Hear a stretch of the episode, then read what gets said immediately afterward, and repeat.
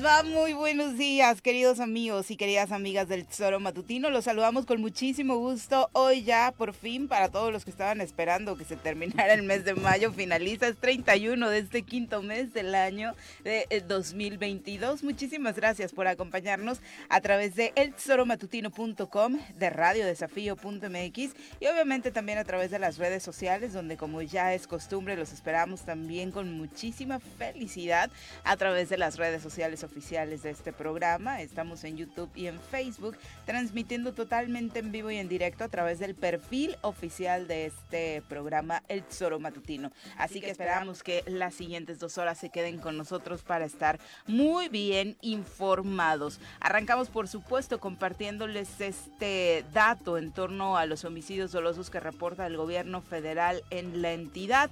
Son eh, tres en total los del día de ayer, dos en Cuernavaca, uno en Puente de Ixtla, justo este que desafortunadamente se trata de la muerte de un policía tras una balacera en el centro del municipio sureño, entre, eh, por supuesto, una serie de eh, situaciones violentas que se dieron entre la policía municipal y delincuentes, según se sabe, eh, atacaron a balazos a dos policías, de hecho, dentro de las primeras narraciones, algunos testigos señalaban que incluso se trataba de dos hombres que pues, tirotearon a los elementos eh, y llegaron a pie, se fueron a pie. Eh, la persona que desafortunadamente pierde la vida es el elemento agripino N. La otra víctima es un agente policial de aproximadamente 35 años de edad. Mi querido Pepe, ¿cómo te va? Muy buenos días. Hola Viri, ¿qué tal? Muy buenos días. Terrible lo que pasó ayer en Puente Vista, 3 de la tarde aproximadamente en el pleno centro de eh, Puente Vista y la narrativa que haces de que llegaron con toda calma caminando y se fueron con toda calma caminando, evidentemente, pues este... Eh, y las imágenes, ¿no? O sea, de verdad, es en la avenida principal, queda el elemento tirado sobre la propia avenida y en las inmediaciones los puestos de comida en, un lunes que parecía normal, ¿no? Sí, normal, ¿no? Y, que, este, insisto, de, pronto pareciera que ya eh, son habituales estas imágenes, que la gente sigue desarrollando su vida como si nada, pero que la gente sigue pues expuesta ante estos acontecimientos.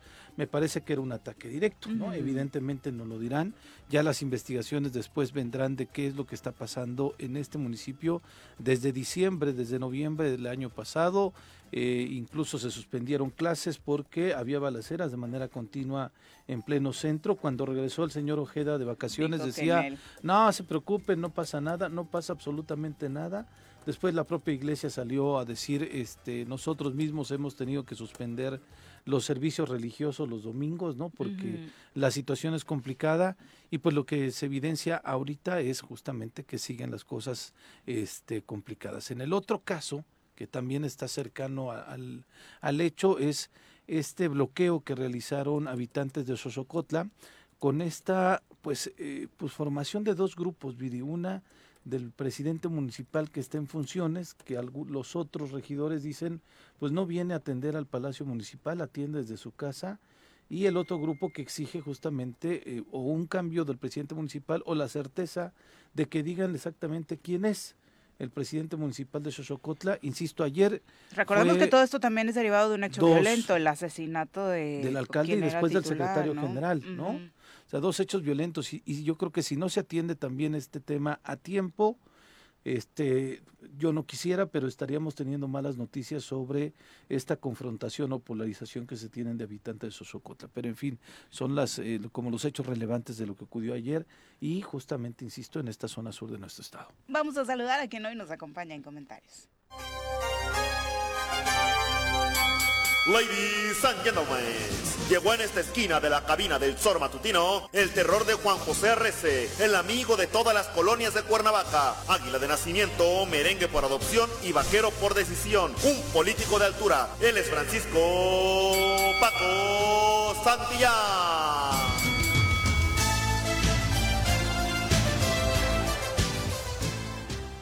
Paco, ¿cómo te va? Muy buenos días. Hola, Viri, Pepe el ¿Qué onda? que nos acompaña a estas horas.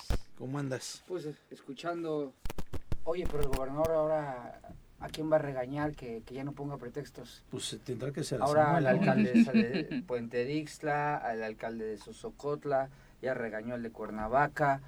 el que pone pretextos hasta para hasta para ir al baño acusa de que ponen pretextos para no hacer su trabajo. Sí, claro. Lo que es lo que es la, la vida y lo que es este el entorno político que vivimos, ¿no?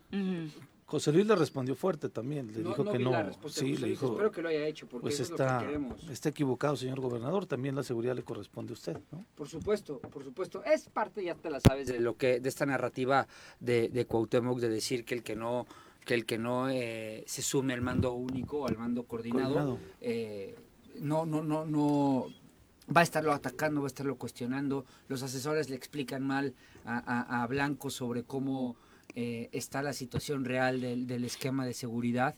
Y, y- y lo que ya no ya deja de llamar la atención es que primero, por un lado, ve, se sienta con los diputados, dice que hay un planteamiento para la paz, la cordialidad, la amistad, bien cuates todos, bien amiguis, ahí anda con el grupo que no, lo, que no está con él, pero a los alcaldes se los sigue tundiendo, ¿no? Sí. Sobre todo a los que no son de su partido o a los que por alguna razón no, no jalan con él, o, o a los que ve peligrosos para la próxima contienda eh, de- del eso, 24. ¿no? Porque yo no entiendo, por ejemplo, en Cuernavaca específicamente, sabíamos que las discrepancias con la anterior administración eran muy obvias, que eh, el golpeteo era hasta normal por las propias incluso pues complicaciones que tuvo la administración pasada, pero en esta, o sea, no llevaba ni dos días José Luis y ya todo el equipo que tras bambalinas opera para el gobernador, hablamos de troles, bots y demás, ya estaban encima de José Luis, ¿no? Sí. Sin haber dado un solo paso. Y eso marcó la tendencia los primeros días de lo que iba a ser esta la relación con esta administración. Y seguirá y él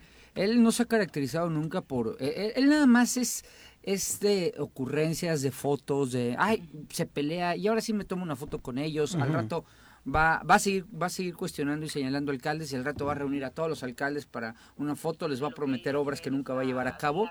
Y, y va a ser todo eso y va a ser esta la, dinámica que hace seguirá siendo la dinámica que ha sido hasta ahora y la verdad es que los resultados pues ahí están en la en la calle, ¿no? Pues sí, sí. y que siguen siendo eh, resultados teñidos de sangre, ¿no? Porque no podemos eh, hablar de otra cosa desafortunadamente en tanto la violencia no disminuya. Ayer justo el alcalde de Cuernavaca pues se reunía con el secretario de gobierno Ajá. en lo que parecería ser una nueva etapa también en la relación. Ojalá que todas estas fotografías que tanto con el secretario de gobierno como, como con el gobernador están teniendo tanto las nuevas autoridades en el Poder Judicial, ahora esta del alcalde capitalino, las que se tuvieron con los diputados, pues puedan realmente pronto marcar una tendencia diferente a lo que ha venido ocurriendo en el Estado. Lo que no entendí fue el contexto de la reunión. O sea, conozco Digo, el contador Alfredo... la foto de pronto parecía que fueron a comer, ¿no? A ver, Ujú. hay que decirlo, en este estado, los que sí somos de aquí, Sí, no- nos, no- nos encontramos conocemos. en el restaurante, y es nos sabido vamos a que- comer. He sabido que José Luis y Samuel son amigos de, de, mm, toda la vida y se han llevado bien siempre, son dos grandes abogados, este, igual que Cipriano, ¿no? Eh, eh, y se entiende, o la lógica sería pues que no solo se vieran para arreglar este tipo de temas coyunturales, sino que se vieran permanentemente. Pero no, no entendí mucho el contexto de, de, de, de la, Ujú. de la reunión, ¿no? Por la presencia del contador Alfredo Salgado, no, no, no, no la comprendí bien, ¿no? la, la verdad se ha dicho, sin, sin que se me vaya a sentir el conta que es mi cuate, pero no, no entendí a qué o por qué o derivado de qué, Sí, ¿no? no, se sabe- no sabemos si él los reunió, Así es. porque ya habían tenido una reunión José Luis Uriostegui con Samuel Sotelo En oficina, en la oficina, en la. Secretaría de Gobierno, a escasos días de que tomó protesta, pero sí llamó la atención esta fotografía y más a mí me, me- en el contexto de que eh, la, la leve confrontación que se tuvo la semana pasada entre las declaraciones del gobernador diciendo que no ponga pretextos el alcalde de Cuernavaca, porque decía que sí se les han apoyado y después yo aquí decía sí les han apoyado pero ahorita no tienen los eh, radio de como radiocomunicadores los policías que esos son del gobierno del estado no entonces quizá eh, como algunas otras eh, por ahí dijeron ay otra vez este cuate está diciendo una tontería y después el propio José Luis Oriostegui confirmó esa información que yo tenía de que pues no tienen ahorita los radios comunicadores porque hay un problema con la antena del C5 para variar y este pues ya encontraron ellos una metodología o una forma de poderse comunicar la policía de Cuernavaca sin la necesidad de estos radios. Pero este pues, si estuvieran apoyándolos pues denles unos radios que sirvan para que la policía pueda coordinarse con la estatal de manera inmediata, ¿no? Entonces, eh, cuando José Luis responde, yo pensé que iba a haber un momento otra vez de, separación, ¿no? En esta relación, pero eh, ayer viéndolo junto a Samuel Sotelo, pues dices, mira, creo que las cosas no, te, no se van a seguir complicando, ¿no? Fíjate que ahorita que hablabas, no deja de pensar qué complicado debe ser para cualquier persona que quiere que se haya postulado en estos dos trienios de, de, esta desgracia que nos pasó, que se llama Cuauhtémoc Blanco, qué, qué, qué complicado eh, al, al, cargo que te hayas postulado eh, poder hacer algo, poder construir algo. Ahorita te escuchaba y hacía remembranzas de algún elemento o contexto en el que el, el que cobra gobernador no esté conflictuado con alguien. Mira, volteas a ver alcaldes serios, ¿no? eh, los que son, digamos, de su corriente, porque no es su partido, hay que recordar que Blanco es del PES, no es de Morena. Sí. Eh, es de Morena, ¿no? Dice. Dice él, pero, pero no, no, o sea, eh, o sea, honestamente Blanco es del PES, ¿no? Y así, así lo ha manifestado siempre hasta que ahora... Cuando le convenía, Cuando le convenía, efectivamente. Pero alcaldes serios como Juan Ángel o Rafa mejor se callan, ¿no? Mejor se callan y construyen solitos desde su trinchera sin decir mucho. Alcaldes serios que son de oposición como José Luis, eh, pues tiene que estar lidiando, ¿no? Eh, Toño, pues era un caso aparte, es, es, no sé cómo describirlo, ¿no? Pero era a todas luces una, un, desastre también en, en, los términos de relación y de, lo, y de, y de muchos temas. Pero vas viendo y luego vas a los congresos, legislatura pasada y esta, ¿no? Y platicas con exdiputados o los diputados actuales y todos coinciden en lo mismo. Es que es un cuate que no escucha, no no te deja, eh, no, te, no no no hay espacio para la para la, el disenso, el disenso que construye, no hay espacio para opiniones que no sean las de el grupo de chismositos que le hablan al oído. Eh, híjoles, no sé, no sé si muchos de ellos no se preguntarán ¿para qué gané en estas condiciones cuando, cuando lo que han hecho ha sido muy poco? Y casos muy, o sea, si ponemos seis años, y estoy seguro que hacemos un recuento de a quienes podrían tener en mente que lo han hecho bien, pues todos vamos a coincidir en que Juan Ángel, ¿no? Eh, por ahí uno que otro que se me pueda estar escapando, pero lo han hecho muy solos, muy solos, muy como... Y los de la pasada administración que ahora son diputados, ¿no? La pasada administración Beto a lo mejor, ¿no? Pero, pero muy como llaneros solitarios, ¿no? Entonces, eh, y, hay que recordar que los que ganaron, los exalcaldes que están hoy en el Congreso, todos eran parte de un bloque anti, eh, que no estaba con sí, Blanco. Eh, este, Luz Dari, Paco Sánchez, Beto Sánchez, Agustín Alonso. Sí, porque hoy viene a decir es culpa del Congreso que no tengamos presupuesto. Perdón, pero los tres años anteriores, los primeros de su administración como gobernador, fue un desastre también ese tema. Y Por eso creció ese bloque, ¿no? Y que no nos quiere ver la cara de tontos, hombre. Que no nos vea la cara de tontos. El bloque que al que él manda y al que él le pidió que no votaran el presupuesto es su bloque.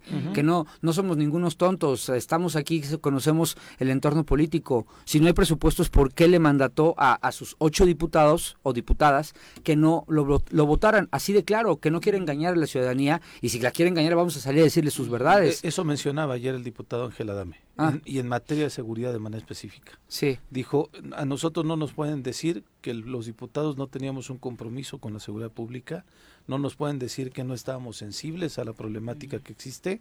Dice, porque nosotros si le, en la propuesta que llevamos a uno de los temas que le estábamos metiendo lana, para compra de patrullas, para este eh, poner tabular bien los eh, salarios principalmente, este nosotros la llevamos ahí, pero quienes no la votaron fue el bloque que pues el gobernador pidió que no existieran el 15 de diciembre. Así lo dijo con esas palabritas Ángela Dame. Y hay que seguírselo insistiendo y, y, diciéndoselo de frente y en la cara, que no mienta, que no sea mentiroso. Si no hay presupuestos porque él mandató que no hubiera presupuesto, porque para él es muy cómodo manejar los recursos a discrecionalidad, no tener que reportar los excedentes que llegan porque no llegan a Morelos. Si él manda un presupuesto de 33 mil, no llegan 33 mil millones de pesos, llega mucho más este llegan más o menos, pues Morelos rinde cuentas lo hizo, llegan entre 5 o 6 mil millones de pesos más. Y para él es muy cómodo, además de manejar a su, a su discreción la parte que está que va oficialmente a presupuesto, más el excedente. Y además súmale que no tiene que estar cumpliendo eh, eh, exigencias que los diputados quieren hacer en cuanto a, a sus temas de, de, los distritos o de obra pública en los espacios. Todo queda a discreción de él. Y luego, por favor, después de esto, que venga con todo el cinismo del mundo a decirnos no hay porque los diputados no lo votaron, si no somos unos tontos, gobernador. no, no, no nos quiera ver la cara. Así es. Pues ya veremos cómo eh, se da esta nueva relación que él mismo promovió en sus redes sociales, ¿no? En torno a, pues, ya una conciliación con este grupo opositor en el Congreso. De pronto todos echaron las campanas al vuelo la verdad es que necesitamos más que una foto. Lo, que sí parece es, eh, Viri, eh, que ya hay un acuerdo dentro del Congreso, ¿no? Se regresan las, las comisiones a las, eh, a las personas que se les fueron quitadas, la Junta de Coordinación regresa hacia Morena en la figura de Paola y pues mañana veremos la sesión que se celebra, ¿no? Que no trae temas, me parece, coyunturales o, o importantes, trascendentes, más allá que, bueno, hay lo de las jubilaciones que sí es trascendente para quien las va a recibir, ¿no? Sí. Pero este no, trae temas para el Estado. exacto, sí, te refieres a algo que sea del bien colectivo, no del bien individual. a ver, yo les dije al principio de la legislatura y les hice una apuestita, ustedes que estaban bien amorosos, les dije, no me no creo que vaya a salir bien. Te apuesto también, así como les dije y creo que atiné, eh, va a durar muy poco este espacio de conciliación. Y te voy a decir por qué se está dando. Pero si es una orden. ¿Eh? Porque quien había enturbiado era el propio gobernador. ¿Quién dio la Ahora él le dice que ya se lleven bien, seguramente su bloque ya no pondrá... ¿Tú conoces al gobernador? la verdad lo conoces. ¿Cuánto crees que le dure el buen deseo? Depende que tanto le reditúe. O sea, ¿no? ¿tú crees que haga todos? No, yo creo que más bien depende de qué humor se levante. A ver a quién, a quién se le ocurre hablarle para gritarle. Porque te voy a decir algo, Viri, eh, hay un trasfondo político en esto. Y es, estamos en mayo el periodo ordinario termina en julio, o sea, más o menos, estamos terminando mayo, más o menos se queda mes y medio, y viene el cambio de la presidencia y la mesa directiva. Y evidentemente necesitaban engañar, por el supuesto entre comillas, a los diputados del otro bloque para decirles, hay que hacer una conciliación, te regresa, ah, sí, claro, ahí está de vuelta la Junta Política, sí, pero, porque en los acuerdos originales ahora le toca a Morena la mesa directiva. Entonces, ahora sí le convenía... ¿Crees que se los están chamaqueando? Yo creo que sí. Yo Pero tengo confianza de que los diputados que están en el G12 son infinitamente más hábiles que nosotros y tienen mucho más conocimiento de lo que está pasando adentro del Congreso que nosotros y quiero pensar que, que, van a hacer algo. Pero qué curioso que hoy, eh, a mes y medio que termine el periodo, y termine el periodo de presidente de Paco Sánchez, este, ya ahora sí. ¿Por qué? Porque, te repito, Viri, eh, en el Congreso la figura que pesa, la figura que mandata, la figura que lleva el manejo político del Congreso es el presidente de la mesa. La Junta Política, para quienes no lo saben, eh, que no la confundan con la Junta Política del Congreso de la Unión. En el Congreso de la Unión, la Junta Política es el ser omnipoderoso. Pesa y pesa mucho. Y quien preside la Junta Política es el actor principal en la toma de decisiones del Congreso de la Unión, federal. En Morelos, quien ese, ese papel lo juega el presidente de la mesa. El presidente de la Junta Política solamente tiene una facultad exclusiva, una, llevar la relación con los medios de comunicación. Es única, eh, es, es, es, lo único. Que no es poca cosa para cómo andan las cosas en la entidad. No, no, pero, pero, pero me refiero a que el manejo político no es tan trascendente eh, en, términos de, de, lo que representa. Sobre todo en las decisiones internas. La mesa, exacto. A ver, Viri, el manejo del dinero del Congreso, que no es poco para 20 diputados. Entonces, pues claro, ahorita el plato que se va a servir en la mesa y que no tardan en poner en la mesa, y por eso te dije que yo no le apuesto a que esta conciliación va a durar mucho, va a ser, bueno, pero pues llegó la hora, ¿qué creen? ¿Se acuerdan que al principio dijimos, primer año PAN, segundo año Morena y tercer año ya veremos quién? Bueno, pues ya llegó el segundo año. Y, no me quiero imaginar el nivel de venganzas que se van a estar gestando. Ay, ¿te acuerdas que no me depositaste en diciembre? Claro, siempre, siempre. a 20 de mis trabajadores. El G12 siempre va a tener una, una, una ventaja. Podrá quitar al presidente de la mesa porque son mayoría, y ese se toma nada más con mayoría simple. Entonces esa va a ser la espada de Damocles si es que se da el cambio o, o como se da. Pero si determina... Mm, ¿Pueden designar con 12? Con 12 pueden designar. Okay. Solo necesitas mayoría simple, no calificada. Con 11 designas. porque es G11, ¿no? es G11. G12. Ah, es, es que este, este muchacho Pérez veletea mucho, ha estado, ha estado con su equipo. No, veletea, hay que decirlo. Va a un lado acá, un rato acá y un rato regresa. Pero bueno, G11, con eso lo pueden hacer y esa va a ser seguramente una espada de Damocles. Pero, pero, ¿qué va a pasar si el G11 dice no, no nos movemos de, de la presidencia de la mesa, se acabó la luna de miel en dos semanas. Ok. ¿no? Porque además ni siquiera es mes y medio, ¿no? Justo hoy termina Ahora sí te y la es voy a un comprar, mesecito. Paco. O sea, eso No, al sí, principio de la legislatura sí. te gané, ¿eh? Sí, estabas lleno de amor y te, parecías emoji de esos de No, los pues corazoncitos decía cuando que- hablabas de la legislatura. Oye, pero es que bien. nos visitaron prácticamente todos, Todos. los diputados y todos se amaban y querían cambiar la historia de Morelos y las eh, los partidos no los iban a dividir, el gobernador mucho menos el presupuesto que va y pues resulta que a los dos meses todo cambió. Sí. Lo que pasa, les conté alguna vez la anécdota que me contó un diputado sobre los toros, cómo comparaban los toros con las legislaturas, ¿No? ¿no? ¿No les conté? No voy a decir el nombre del diputado porque no vaya a ser que me lo tome mal. ¿Local o ex? Local, local, local, local. ¿Pero Y cómo este- compraban toros? No, decía, Ah, perdón. cuando empezábamos la, la integración de las 53, Ah, sí dijiste. sí, que llegaban, Yo no sí, dijiste recuerdo. salía, ¿sí dije? Sí. Bueno, ahora no. Este, salía en el ruedo. dicen, salen- Ajá. eso, dice, los estos diputados son como los toros cuando van a su lidia.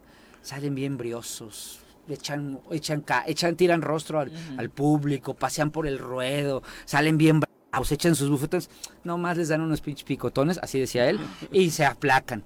Pues aquí les pasó eso. Ninguno fue realmente eh, tan inteligente, valiente y determinante como para mantener esa esencia de ori- del- del origen de esta legislatura. bueno, se mantuvieron los, los grupos, ¿no? O sea, es decir, se dividieron los grupos y cada uno mostró sus cartas. Es que en principio no había grupos. Ajá, por eso. O sea, más bien, el que llegó a dividir o el que llegó a, con indicaciones nacionales fue el, el- el que, el que ¿cómo no se me olvida? El delegado de Morena. Ojeda. que- no, Marcó marca, sí, sí. que marca la línea, porque al principio los 20 jalaban para hacerle contrapeso al gobernador. Pues y salvo Mirna, que sí es directamente el gobernador.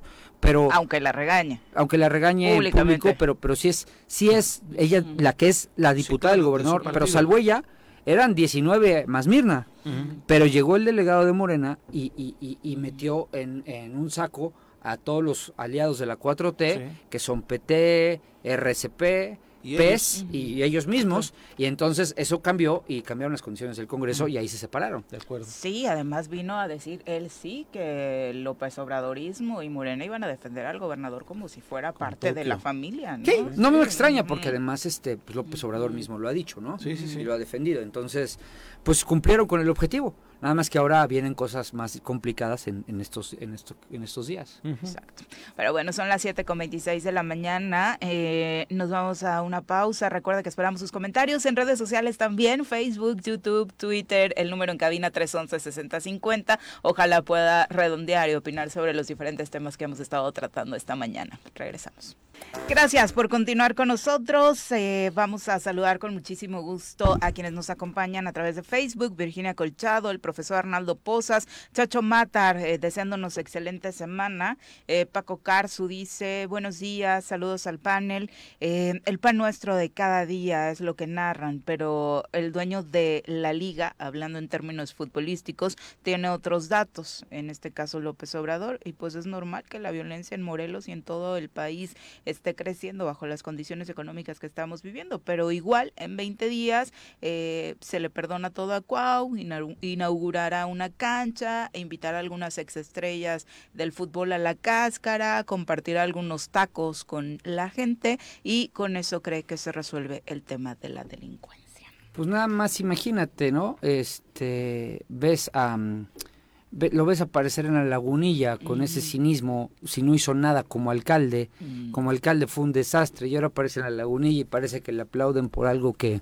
que no, que, que, que viene retrasando desde que era, desde que era presidente municipal, sí, sí decepciona mucho la, la, la, la manera en que la gente no entiende y no diferencia entre un pésimo gobernador y un gran exfutbolista, ¿no? Y el tono en el que su propio equipo eh, maneja este tipo de información, ¿no? El boletín de ese encuentro era prácticamente como si una superestrella hubiera venido a convivir con la gente de la lagunilla. Que les es hizo de, un favor. Por favor, es el gobernador. Lo mínimo que su merece trabajo. la gente de la lagunilla y de cualquier otro punto del estado es estar al pendiente de la ciudadanía. No es un favor el que les está haciendo, ni es una superestrella que se da unos minutos para venir a atender a la población, ¿no? Y le pagan mucho dinero, ¿eh? Que en esa parte yo creo que hay gente que todavía lo sigue viendo con como la Gente, estrella. Pero es desilusionante, Pepe. Pero como gobernador yo creo que lo ven pésimo, Paco. Pero a ver, si fuera así, a ver, este pueblo es un pueblo aguerrido, ¿eh? Sí, claro. Cuernavaca y Morelos son, es una, son, son sociedades aguerridas. Eh, yo recuerdo A mí me ha tocado convivir con tres exgobernadores, Sergio, Marco Adame y Graco. A los tres les tocó en momentos duros de su mandato ser enfrentados y, señalados por ciudadanos en la calle, ¿no? A este no, a este van y le... Y este es el pobre evaluado de los cuatro, ¿eh? Pero van y le piden fotos, porque las personas no entienden, a, no alcanzan a dimensionar la diferencia, o muchas, perdón, no quiero generalizar, pero muchas personas no alcanzan a dimensionar la diferencia entre una persona que está haciendo un pésimo trabajo como gobernador, terrible, patético, a una persona que nos dio muchas alegrías jugando en, en el América o en la selección, ¿no? Y más en la selección, porque en América ya, ya, me cansé de insistir que tampoco fue, no es que nos diera tan, ganó un título, ¿eh? O sea, en el América no fue un todo, todas mías, ¿no? En la selección, pues bueno, ganó sus copitas de oro y sus concacha, la, bueno, la confederaciones, que fue eh, lo más grande que, que ha hecho este cuate, y metió buenos goles en los mundiales, pero sí hay que, sí, sí, sí, sí, sí desilusiona que, que no entendamos la diferencia. No le pidan fotos, no, no trabaja para eso. Le pagan 100 mil pesos en presupuesto, más, mucho, mucho, mucho más, ¿sí? Le pagan 100 mil pesos eh, por trabajar y no trabaja. Y si va a la calle y le, piden fotos, él cree que lo está haciendo bien. Hay que, eh, la sociedad debemos de cambiar.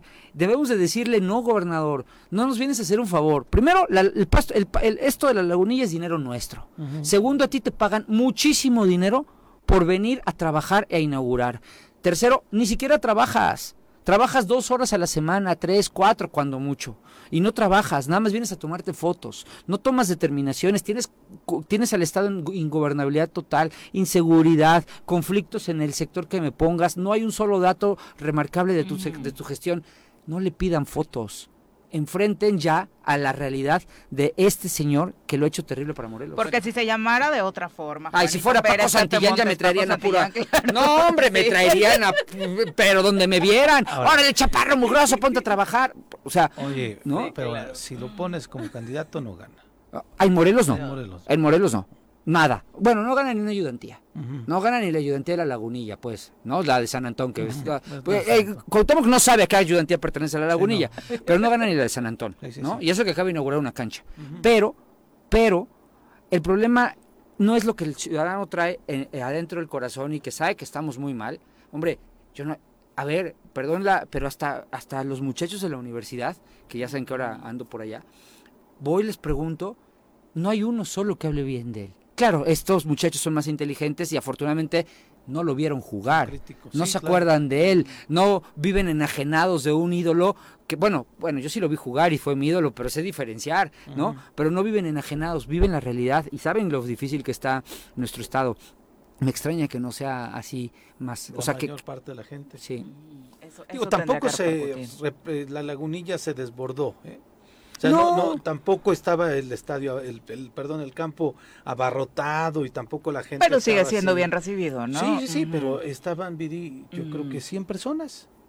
No más, ¿eh? Pero Pepe. Digo, 100 personas, Paco. De pronto en las encuestas hay un 30% de la gente. Que, no los encuentro, ¿eh? Ah, yo tampoco. Yo no encuentro 30 personas, de 100 personas. O sea, pero tal vez yo creo que representa. yo tenía ahí un trole, un, bueno, un chavillo del gobierno Morelos bien bien bien participativo conmigo, este que le gusta opinar de todo, pero entiendo que él trabaja ahí, él, cobra de ahí, él come de ahí, pero no da para tanto. Yo yo no creo que sea un 30%, ¿eh?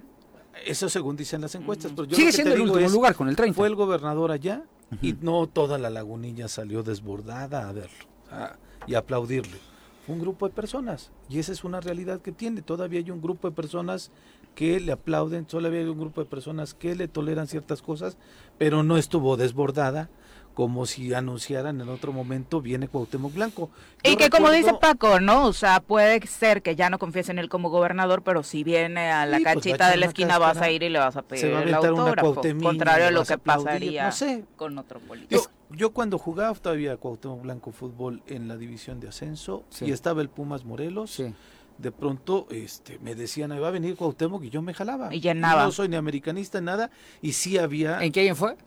Nos tocaba transmitir los partidos de Pumas Morelos. Estaba en Lobos Guapo. No, estaba en Irapuato, desde ah, Irapuato, vino, que fue cuando nos, la refrescó a la prensa. Este...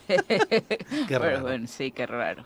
pero, ¿qué sí año fue? movía gente. Sí, Vuelvo a lo mismo. Cuando Lo- jugaba, cuando por eso, jugaba. Pepe, han pasado, Pumas Morelos tiene ya un chorro de años que no 2007, está acá. 2006. Sí, imagínate. por eso, han pasado siete años, casi ocho años, de tenerlo al frente de, el gobierno. de un sí, claro. gobierno, uno. Mm. Eh, siempre ha sido llamativa su imagen por, por quién es.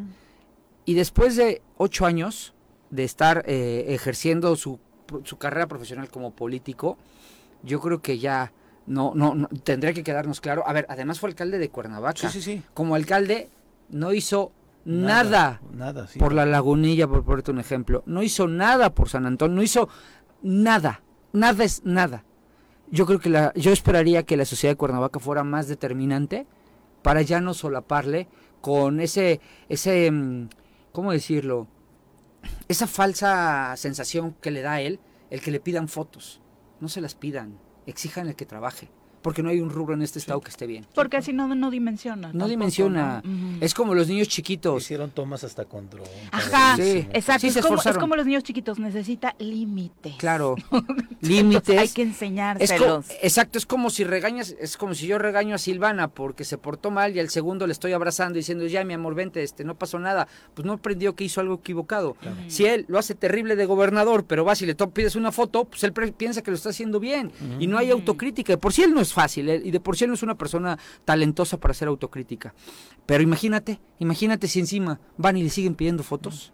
Lo entiendo y lo comparto.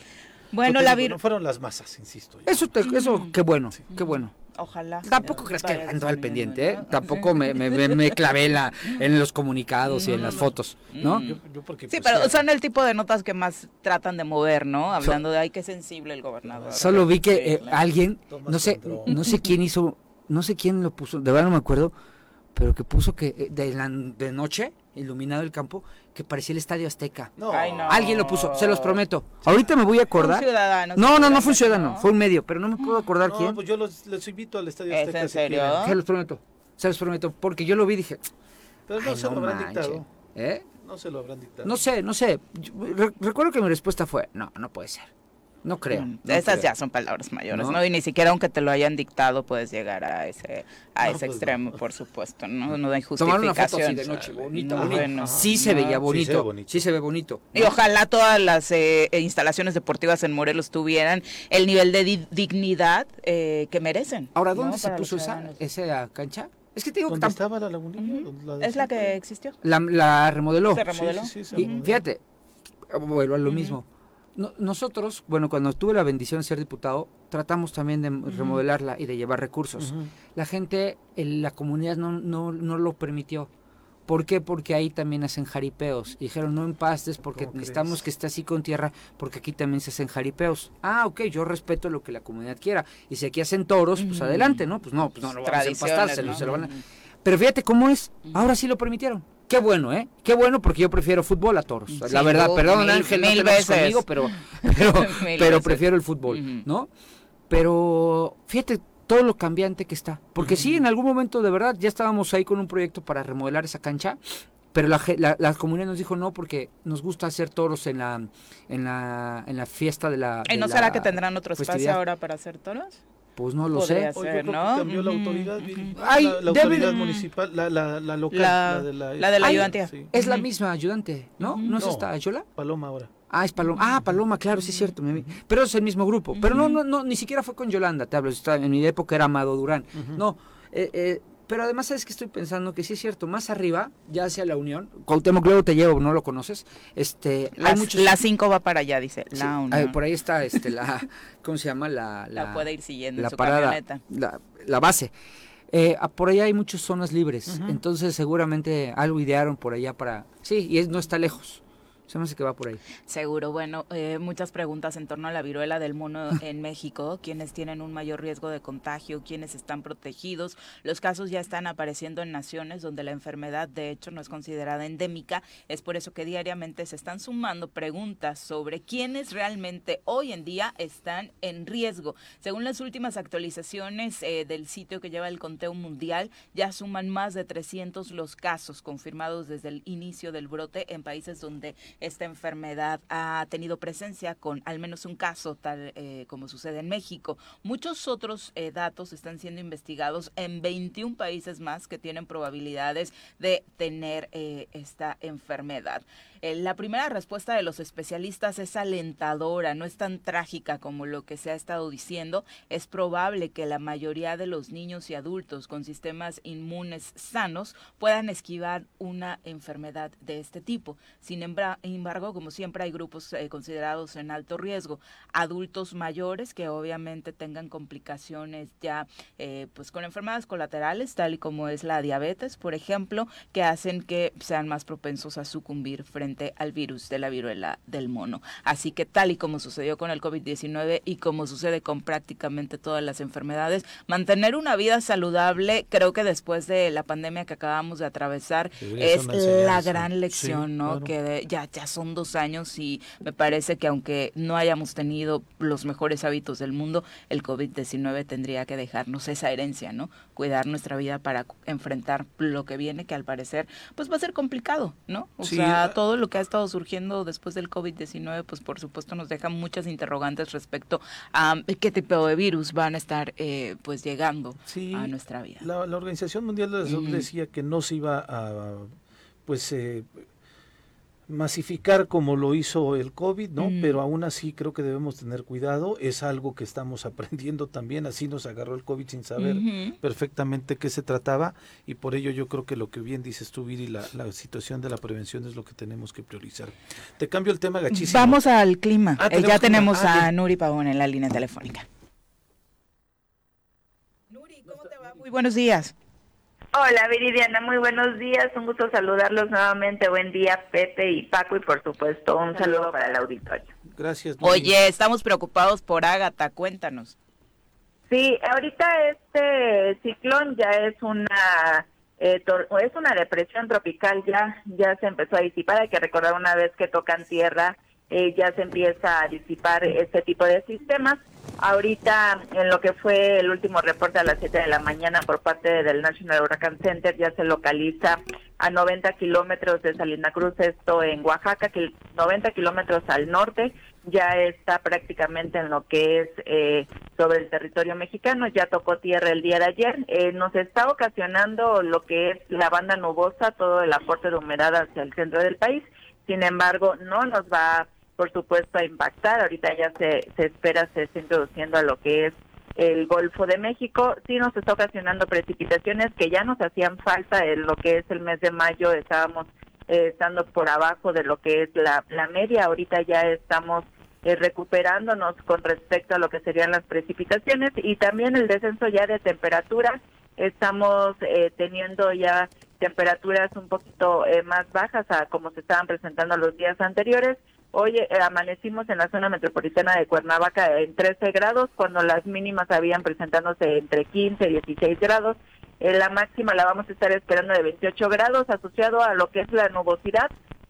Prácticamente toda la semana se ve que vamos a estar con, con cielo medio nublado a mayormente nublado y esto nos va a ocasionar lo que es este ya descenso paulatino de las temperaturas máximas en lo que es la zona de los Altos de Morelos para Huitzilac, mínimas de 7 con máximas de 24, y en la zona oriente para lo que es Cuautla, mínimas de 17 con máximas de 34 grados. En lo que es la zona sur, Jojutla, hoy mínimas de 18 con máximas de 38 grados centígrados. Hoy vamos a seguir con condiciones para lluvias con chubascos a lluvias puntualmente fuertes Estamos hablando de 25 a 50 milímetros. Estas precipitaciones se esperan estén acompañadas de tormenta eléctrica y lo que es el viento se espera que esté oscilando entre los 20 y 25 kilómetros por hora y este se espera que sea con dirección dominante del sur. Prácticamente en lo que es el resto de la semana, todavía el día de mañana miércoles se esperan eh, chubascos con puntuales fuertes que pudiéramos estar alcanzando o rebasando lo que son los 25 milímetros. El día jueves a lo que se esperan lluvias con chubascos eh, de 5 a 25 milímetros y para lo que es también el día viernes vamos a seguir con condiciones para precipitaciones. Entonces prácticamente toda la semana vamos a seguir ya con estas lluvias que ya nos hacían falta. Sí, ya nos hacían falta para disminuir el calorcito, la verdad ha mejorado para los que les cae muy mal esa temperatura del calor infernal que algunos tachaban casi casi de eh, demoníaco y demás en Morelos. Eh, les ha venido muy bien Uri, pero entonces estas lluvias ya llegaron para quedarse lo que resta de la temporada. Digamos que oficialmente es el inicio de nuestra temporada de lluvias 2022. Así es, Viri. Este, hay que recordar estadísticamente, como ya lo habíamos estado mencionando, las lluvias en el estado de Morelos se llegan a presentar ya eh, a partir de finales de mayo, a principios de junio. Ya ahorita estas precipitaciones a raíz de lo que fue el paso de la onda tropical número uno, estuvimos teniendo ya la formación de esta baja presión que eh, desencadenó lo que es Ágata eh, ya nos ocasionó estas lluvias, ya tenemos muy bien establecido un canal de baja presión en lo que es el interior del país y este también es el que nos llega, nos ocasiona precipitaciones y por supuesto ya lo que es ahorita el paso de todas las ondas tropicales que vamos a estar esperando en la temporada. pero, pero aún nos falta la canícula, ¿no? Eh, sí, lo que es la canícula es en, se presenta estadísticamente a partir de lo que es julio y agosto. Sin embargo, en lo que es el, estado de Morelos no nos afecta de manera tan marcada como se presenta en la península de Yucatán, en lo que es la zona de Tabasco, todo lo que es el sureste. Aquí sí eh, disminuye de manera significativa lo que es la precipitación y por lo tanto es el incremento de las temperaturas máximas. Sin embargo, en Morelos sí llegamos a tener una disminución de lluvias. ¿Por qué? Porque deja de, dejamos de tener el paso de lo que son las ondas tropicales. Esta canícula se asocia a que tenemos disminución en, un fenómeno que se llaman vientos alisios que llegan, eh, son es una corriente de vientos que viaja desde lo que es la, eh, la, lo que es África hasta pasa todo lo que es México. Entonces, ese viento alisios es el que acarrea o es el que ocasiona en lo que son las ondas tropicales. Y cuando deja de, correr este, estos vientos alisios en estas semanas que se presenta la canícula, es cuando tenemos la disminución del paso de ondas tropicales y por lo tanto disminución en lluvias y por eso afecta más a lo que es la zona del sureste. Ay, siempre aprendemos mucho contigo, Nuri. Muchas gracias por ilustrarnos. De pronto, eh, para toda la gente que se pueda perder durante la semana con los datos que acabas de compartir, ¿dónde los puede, dónde puede refrescar la información? En, por medio de, Twitter, esto eh, en arroba con agua OCB, eh, aquí eh, de manera diaria tenemos la actualización para lo que es el pronóstico del tiempo y así estaremos más atentos en lo que serían ahorita ya el tema importante que son las precipitaciones. Muchas gracias, Nuri. Muy buenos días. Sí, muy buen día. Saludos a todos. Un abrazo. Mm, Charlie Peñalosa, saludos. Vicky Jarquín también. Javo Sotelo, gracias por acompañarnos. Tenemos pausa, regresamos con más. 7 con 55 de la mañana. De verdad nos da muchísimo gusto recibir en cabina a un ex colaborador de nosotros. Ya nos renunció para que no digan que hay conflicto de interés y demás. Nos renunció desde hace un año porque no quería hablar. Más empezó la crisis de la América y por ahí dijo, no, ya no me presento a trabajar. Bueno, nos acompaña con muchísimo gusto en cabina el nuevo presidente del Tribunal Superior de Justicia, el magistrado Luis Jorge Gamboa, a quien ya hemos felicitado eh, vía telefónica, pero ahora ya en vivo y en directo. Eh, queremos manifestarse, por supuesto, la total alegría de este equipo por eh, tu llegada a la presidencia, magistrado, sobre todo porque conocemos de tus capacidades. Hola Viri, ¿cómo están? Muy buenos días, Pepe. Gracias. Eh, Paco, ¿cómo están? Muy buenos días. Primera aclaración, el América no estaba mal, estaba en un receso, ah. nada más. En un descansito. Ah. En un descanso. No se puede ganar siempre. Sí, claro. ahora, se dice así. Se, nos juntaron dos. Ahora sí estamos dos contra dos. un buen término. Tenemos que dar oportunidad a que los demás pues jueguen un poco, ¿no? Tantito. Pues ese es el tema. Pues después los alcanzamos. A que, el Atlas, a que el Atlas viviera un par de sufrir. Hay dos, hay dos tuvieron receso dos temporadas. Se ve, bien, se ve bien tierno el Atlas con sus dos estrellitas. Me da una ternura. Ahora ya tiene tres. Dos, dos. Tres. Tres con la de que se cosechó. El bicampeonato y tenía una. No. Sí, tenía una. El Atlas tenía 50 años sin ser campeón. Ah, ya había sido. Ah, yo pensé que no. Es la tercera. Ya tiene más que mi Zacatepec. Bueno, en este siglo, en este siglo tiene más que mis vaqueros. esa es otra historia. y de tu equipo de americano ni hablamos. este año, este es nuestro año completo. Estos sí ni se acuerdan de lo que es ganar el Super Bowl. Ellos sí. Pero este año sí ya, quedamos. Cuéntanos cómo han sido tus primeros días al frente del Tribunal Superior de Justicia, un enorme reto encabezar los trabajos que el Poder Judicial tiene en Morelos. Sí, pues un enorme reto y sobre todo un gran honor, ¿no? El poder encabezar la representación del Poder Judicial. Eh, aquí el primer punto que, que, estamos tratando de superar es la elección, ¿no? El primer punto entender que, que, esto ya quedó atrás, que ese proceso democrático se cumplió a cabalidad, que de verdad yo me siento muy orgulloso por el ejercicio que se hizo en el Tribunal Superior de Justicia, en donde entendimos realmente que ese ejercicio democrático era de nosotros, para nosotros y con nosotros, ¿no? Entonces, yo estoy muy satisfecho, inclusive eh, con los que no votaron con, con, el proyecto, los que no fueron con el proyecto. Eh, creo que también fue un ejercicio de madurez por parte del presidente saliente, lo tengo que decir como tal, ¿no? El, el respetar los resultados, el llevar la elección como se tenía que llevar, pues también es digno de reconocerse y hay que hacerlo como tal. Eh, pues estamos en esa parte, ¿no? De sanar esas heridas. Hemos empezado a atender los lazos de comunicación con el Ejecutivo, ahora lo haremos esta semana con el Legislativo. Y pues bueno, empezar con todo también la reorganización de, del Poder Judicial en algunas áreas que desde nuestro punto de vista y desde el proyecto que, que nosotros presentamos, creemos que se tienen que atender. No hay muchas demandas sociales, hay muchas peticiones, no solo en el área penal, sino también en la civil, en la mercantil, en la laboral, en la familiar, pues que tenemos que atender y que tenemos que entender que, que somos parte de la sociedad y tenemos que ser sensibles a la sociedad. Entonces, escucharlas, escucharlos, esas voces que, que, reclaman y demandan una mejor impartición de justicia, creo que esa es nuestra labor y es parte del proyecto. El vínculo con los otros poderes siempre es importantísimo, porque de los tres depende mm. el avance o no en la entidad. Y estamos acostumbrados a que o sea ríspido y que se den con todo, o que sea de sumisión, eh, magistrado. ¿Cómo va la tendencia, particularmente después de esta primera reunión que tienes con el Ejecutivo Estatal? Pues con el gobernador tuvimos la oportunidad de platicar de sentarnos, hablar precisamente de que el tema de la elección había quedado superada. Pero también nosotros, en el evento que tuvimos ahí en el Poder Judicial, le comentamos al gobernador, ¿no? Que independencia no es aislamiento, independencia tampoco es sumisión, Pero independencia es autonomía, claro, ¿no? Entonces nosotros entendemos perfectamente bien la figura de la labor que, que hace el Ejecutivo, pero también entendemos y proyectamos la imagen que tiene el, Poder Judicial y que históricamente desde aquella Revolución Francesa donde Montesquieu decía que el Poder Judicial había quedado relegado al final por estar sometido económicamente a, uno, a otro poder, pues nosotros ahorita queremos eh, que no pase eso, sin embargo queremos trabajar de la mano con los dos poderes, el legislativo para nosotros es fundamental con, con el tema de presupuesto el próximo año, con el tema de, la legislación, con el tema del, del, ejecutivo, pues entonces creo que es eh, muy, muy abierta en este momento la, la relación con el gobernador. De verdad, eh, nosotros le hemos agradecido primero que haya hecho esa visita histórica al Poder Judicial, que haya estado con nosotros, porque normalmente éramos nosotros los que acudíamos a la sede del Ejecutivo y él accedió y bueno, pues creo que las cosas van marchando bien. Ahora hay que aterrizarlas. Ya sé dónde está. Seguro le dijo que le iba a la América y por eso dijo, ah, bueno, entonces. Pues es que obviamente. ¿Te firmó tu playera? Me firmó la playera. Magistrado, a todo el mundo nos gusta especular quienes estamos en el, ámbito político, en los medios de comunicación, y eh, se avientan el rollo de que son fichas de alguien y demás. ¿Hay alguien detrás de ti?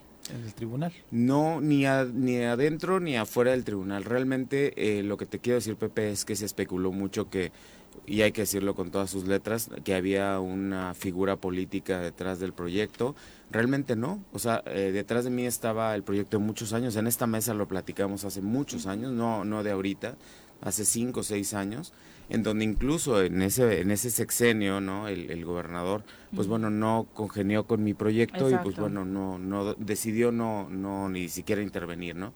Hoy creo que el proyecto es multipersonal, digo yo, o sea, porque están todos mis compañeros, porque yo escucho a mis compañeros, incluso repito, se ha abierto ya el diálogo con algunos de mis compañeros que no votaron con, con nosotros y estamos por retomar el diálogo con todos los demás. Eh, el proyecto es mío, el proyecto es de, de mis compañeros y el proyecto es de la institución y para la institución. Y ayer tuvimos la oportunidad de sentarnos con las barras y las asociaciones y yo les decía, este proyecto lo construimos todos porque a todos nos interesa que el Poder Judicial esté bien, que demos una mejor atención, que la gente sea sensible a las demandas de la población, pero también que nuestra gente esté bien, que la base trabajadora pues pueda acceder a un mejor salario, a mejores condiciones de trabajo, de repente pues no tenían ni un baño, o sea, que estuviera accesible, no tienen un ventilador, no tienen uniformes, no tienen esas áreas de trabajo dignas en donde puedan trabajar. Tan mal sigue estando, o sea, que cuentes este tipo de situaciones, porque de pronto la verdad es que de los tres poderes sí parece como este, el judicial, como que el más elitista o el más favorecido. De pronto pareciera que las deficiencias económicas se ven ya. No, siempre va a ser el Congreso, el millonetas. No, ¿qué El Congreso siempre va a ser el millonetas. Los trabajadores del Poder Judicial realmente están tan mal. Lo que pasa es que la base trabajadora, y de verdad mis respetos para todos mis compañeros, se pone la camiseta literal, o sea, es el amor a la institución, el amor a su trabajo, el que nos hace estar y, estar y estar. Y en el caso, por ejemplo, de secretarios de acuerdo, de proyectistas, ellos aspiran siempre a ser jueces. Entonces, el quedarse bajo las condiciones que hay, pues eso es lo que habla y lo que representa nuestra institución, o sea, el, el que realmente ellos dicen, bueno, Sabemos que somos el tercer estado peor pagado de toda la República Mexicana en sueldos ah, bueno, eso nos deja claro entonces que sí está mal. Y entonces muchos de mis compañeros dicen, no, es que yo me quiero quedar porque mi aspiración es llegar a culminar mi carrera siendo juez, siendo magistrado, aspirando a eso. Tenemos, o sea, un talento de verdad que, que muchos tribunales lo quisieran tener. Pero pues es que igual y no salimos a la luz pública a decir tantas cosas como se dicen en otros poderes o a hacerlo tan social y pues nos los guardamos, nos guardamos y hemos aprendido a que de repente la ropa sucia se lava en casa, ¿no? Esos esbozos que de repente salen en, los medios y todo eso, pues son muy aislados a diferencia de lo que pasa en otros poderes. Entonces, pues la gente es muy noble. En el estas, estas condiciones que nos comentas, nos compartes, la cuestión salarial, las mismas condiciones este, de las instalaciones han mermado también en la productividad de los compañeros y compañeras integrantes del Poder Judicial. Digo porque en algunos momentos el, este poder era pionero en muchos temas a nivel nacional y ahora las evaluaciones que supimos apenas hace unas semanas nos colocan con bastantes retos. Sí, claro, no. Yo estoy convencido de que el no tener una estabilidad económica, el, no tener una garantía también del desarrollo de tu trabajo te genera una inestabilidad laboral, ¿no? Es al estar pensando, ¿qué más? saliendo de aquí me voy a ir a manejar un Uber, saliendo de aquí me voy a ir al negocio, saliendo de aquí me voy a, me voy a poner a vender otra cosa, pues para poderme ayudar, ¿no? Un emprendimiento creo que eso hace que no termines por estar al 100% con lo que tienes que hacer y dedicarte al 100% con lo que con lo que estás comprometido. Entonces, sí ha mermado la calidad, creo yo, y, nosotros lo que buscamos ahora no es eso, o sea, no es, no es cantidad, es calidad en el servicio. Nosotros lo que les decimos es que yo quiero que volvamos a ser competitivos, precisamente en el ranking del, del tema de World Justice Project, en donde se habló que estábamos en el lugar 31 de 32 en el ámbito del Estado de Derecho en México híjole, pues la verdad es preocupante, ¿no? Hay que atenderlo, hay que ver en qué estamos fallando y pues es que es un tema generalizado. Pero miren, de verdad yo lo digo con mucho respeto y lo digo con, con esa apertura que esta mesa me lo permite y, con toda la gente que nos escucha y es un llamado para los dos eh, poderes que nos acompañan. Lo dije en una mesa, eh, eh, el, presupuesto que tiene el Poder Judicial, a diferencia de la Comisión Estatal de Seguridad Pública y a diferencia, por ejemplo, de la Fiscalía, pues, o sea, es realmente considerable, ¿no? Y entonces eso a nosotros ya nos hace una diferencia dentro de este ámbito de impartición y de procuración de justicia, porque entonces nos rezaga ya históricamente con ese tema. Nosotros estamos aplicando el presupuesto de 2019. Entonces realmente pues es estar arañando los, las cuestiones y los recursos y mis compañeros pues están preocupados, ¿no? O sea, tanto la base como pues obviamente todos los actuarios, los secretarios, los jueces, los propios magistrados, pues estamos preocupados, pero pues también estamos en el entendido de que quejarnos no es la solución. De lo que pasó no es la solución y dos, pues voltear atrás para nada más estirar la mano siempre y decirle, oye, eh, ejecutivo, por, por, favor, una ampliación, oye, legislativo. No, también tenemos que empezar, tenemos que empezar a generar nosotros nuestros propios recursos. Precisamente digo, primero me sumo a la felicitación. Ojalá a mí cuando gané el Congreso y también era colaborador, me hubieran hecho ese, ese todo ese, esa, entrada, de mi vida. y no pusieron mi cortinilla. No, ¿eh? no, no, Juan Gilo corrió. Oh, exacto, cuando entré al Congreso me corrió y después quiso convenio y me recontrató. Es que no fuiste titular del poder, nada más fuiste un diputado. Nada más ser un pedorro más ahí de Cuernavaca. O sea, tienes que ser titular, güey. Uno más. Uno más, este, ah. me sumo a estas felicitaciones, pero eh, preguntarte en qué va el tema de la controversia. Eh, si es cierto que... presupuesto. A ver, yo estoy convencido, lo hemos vivido muchas veces juntos, este, nos conocemos hace muchos años, nos ha tocado eh, compartir muchos momentos de la relación legislativo-judicial em, y sabemos que no va a ser por las buenas. o sea, porque eh, cada vez que el Poder Judicial obtiene algo, lo obtiene con una gran lucha eh, política, en el buen sentido de la palabra. Y sí creo que el Ejecutivo no va a llegar, perdóname que yo te lo diga y perdóname si... si si, rompe sus ilusiones. Si, si rompo alguna ilusión, pero el Ejecutivo no va a llegar y te va a decir, ay, presidente, te estaba guardando 500 millones de pesos que ahí tenías que ganaste en una controversia, aquí están.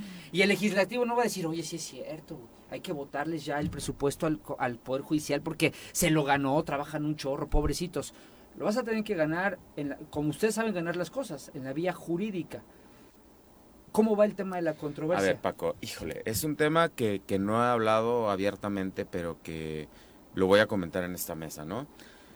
Eh, se promovió una controversia constitucional a ese decreto de presupuesto, pero pues contiene un error que nosotros mismos fomentamos, la verdad, porque nosotros estamos eh, ahí garantizando o se está haciendo la solicitud para que se nos aplique el concepto de gasto eh, programable que define el propio poder ejecutivo. Entonces eso fue un error de nosotros, ¿no? Al promover la controversia. Ya el ministro ponente ya dijo, sí, efectivamente, pues que se le aplique lo que está pidiendo, ¿no?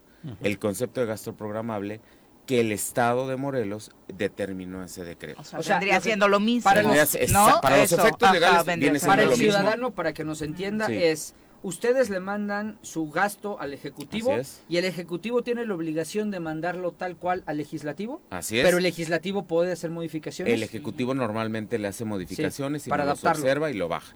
Y de repente dice el ah, Ejecutivo, oye, yo entiendo por gasto programable solo lo que yo gasto de participaciones estatales, no de lo que integra todo, El, gasto programable, ¿no? Todo el 100%. Nosotros decimos, no, vamos a la controversia, pero nosotros le decimos, sí, pero ocupa su definición y su definición es esa.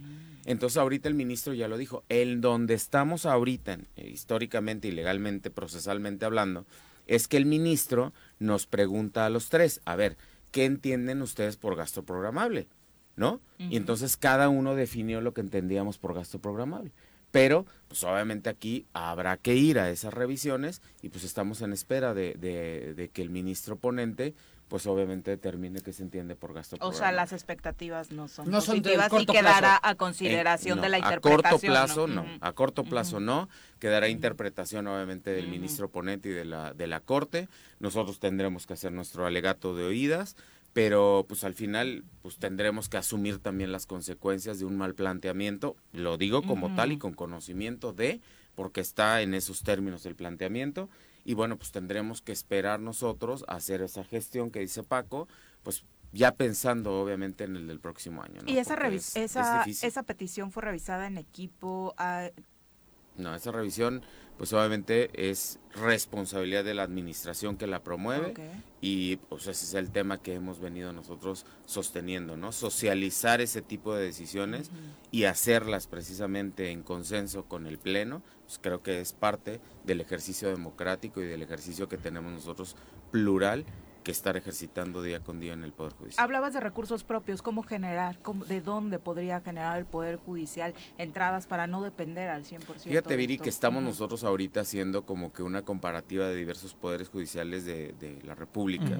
para saber cómo le hacen para generar de repente esos pequeños, grandes ingresos que a la larga pues le dan un poco más de, sustentabilidad. Por ejemplo, veíamos el Poder Judicial de Ciudad de México, ¿no? El Poder de Ciudad de México lo deben de saber algunos de ustedes, pues por ejemplo tiene ingresos por una consulta en un archivo, por expedir una copia certificada en un primer tanto, en un segundo tanto, eh, por ejemplo no tiene un departamento propio de fotocopiado, sino que los, lo concesiona, porque eh, en lugar de generarle un gasto le genera un ingreso. Aquí se te van a abrir los abogados que ni son este, ni son este mitoteros, Pero mis pues, amigos. Tienen que colegas. entender también que si nosotros vamos a prestar un servicio de esa naturaleza, pues obviamente también se lo vamos a dar de la mejor calidad. Por ejemplo, el que puedas accesar a una app electrónica en donde puedas consultar desde tu casa el tema de, de, Tu caso. de tu caso, que ya no tengas que ir al tribunal.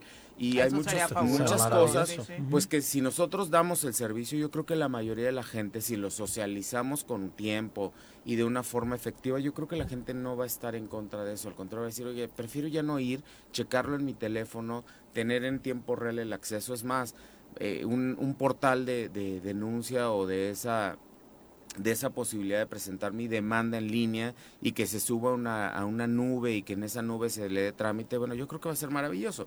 Evidentemente, pues tenemos que trabajar, tenemos que fortalecer tecnologías de la información, tenemos que ver de dónde jalamos recursos para todo eso y bueno, pues empezar también a pensar en que hay áreas del Poder Judicial que pues, se tienen que aprovechar y que se tienen que poner en movimiento, ¿no? Estos temas son de interés, por supuesto, a quienes, como bien dice Paco, dentro del litigio, eh, por supuesto, llevan estas labores. Pero al ciudadano como tal, eh, magistrado, lo que día a día le preocupa es el índice de inseguridad, que si lo asaltaron en la ruta, que si no le dieron seguimiento a ese caso. En la impartición de justicia, la CES, la Fiscalía, ustedes tienen un trabajo durísimo, durísimo que hacer. ¿Qué propone el Tribunal Superior de Justicia, el Poder Judicial, para mejorar las condiciones en las que estamos viviendo? Yo creo que a nosotros nos pasan la estafeta eh, de la impunidad. ¿no? Porque eso nos toca a nosotros. A nosotros no realmente no entramos en esa en ese ámbito de la prevención del delito. A nosotros ya nos toca el tema de la impunidad. Y aparte Saber- tienen la última palabra, Sí, ¿no? claro, Pues, saber por qué no se concluyó un asunto en tiempo, por qué no realmente se hizo un, un proceso transparente, claro, expedito, eficaz, ¿no? Como lo dice la propia Constitución. ¿Qué nos toca hacer? Pues, evidentemente, evaluar, evidentemente capacitar, acompañar a los jueces, saber por qué no estamos siendo eficientes y saber por qué, por ejemplo, asuntos que se tendrían que terminar en dos meses terminan en un año, dos años, tres años. Y bueno, pues uno de los comunes denominadores también es, bueno, capacitar a la propia comunidad jurídica del Estado de Morelos. O sea, los abogados a veces pareciera que ellos son los que les gusta retrasar todo este tema, pues porque significa un ingreso Ganan más para ellos, pero pues también a nosotros nos retrasan todo este tiempo. Creo que es un tema de conducción, creo que es un tema de capacitación, de evaluación, de ver qué jueces son los más eficientes, como yo les decía a ellos, ¿no? O sea, pues vamos a reconocer y vamos a incentivar al juez más eficiente, pues viendo qué le hacemos, a dónde lo mandamos al curso, a qué parte del extranjero lo mandamos a capacitar, porque dio el resultado que tenía que dar, ¿no? Pero hoy por hoy pues no tenemos ese índice y yo he sostenido y lo digo públicamente aunque he causado esa incomodidad, factor que no es medible, que no es capacitable y no es evaluable, pues obviamente no es medible. Entonces no podemos saber si están siendo eficientes o no si no tenemos una evaluación. ¿Cuál es el delito que más le está doliendo a Morelos?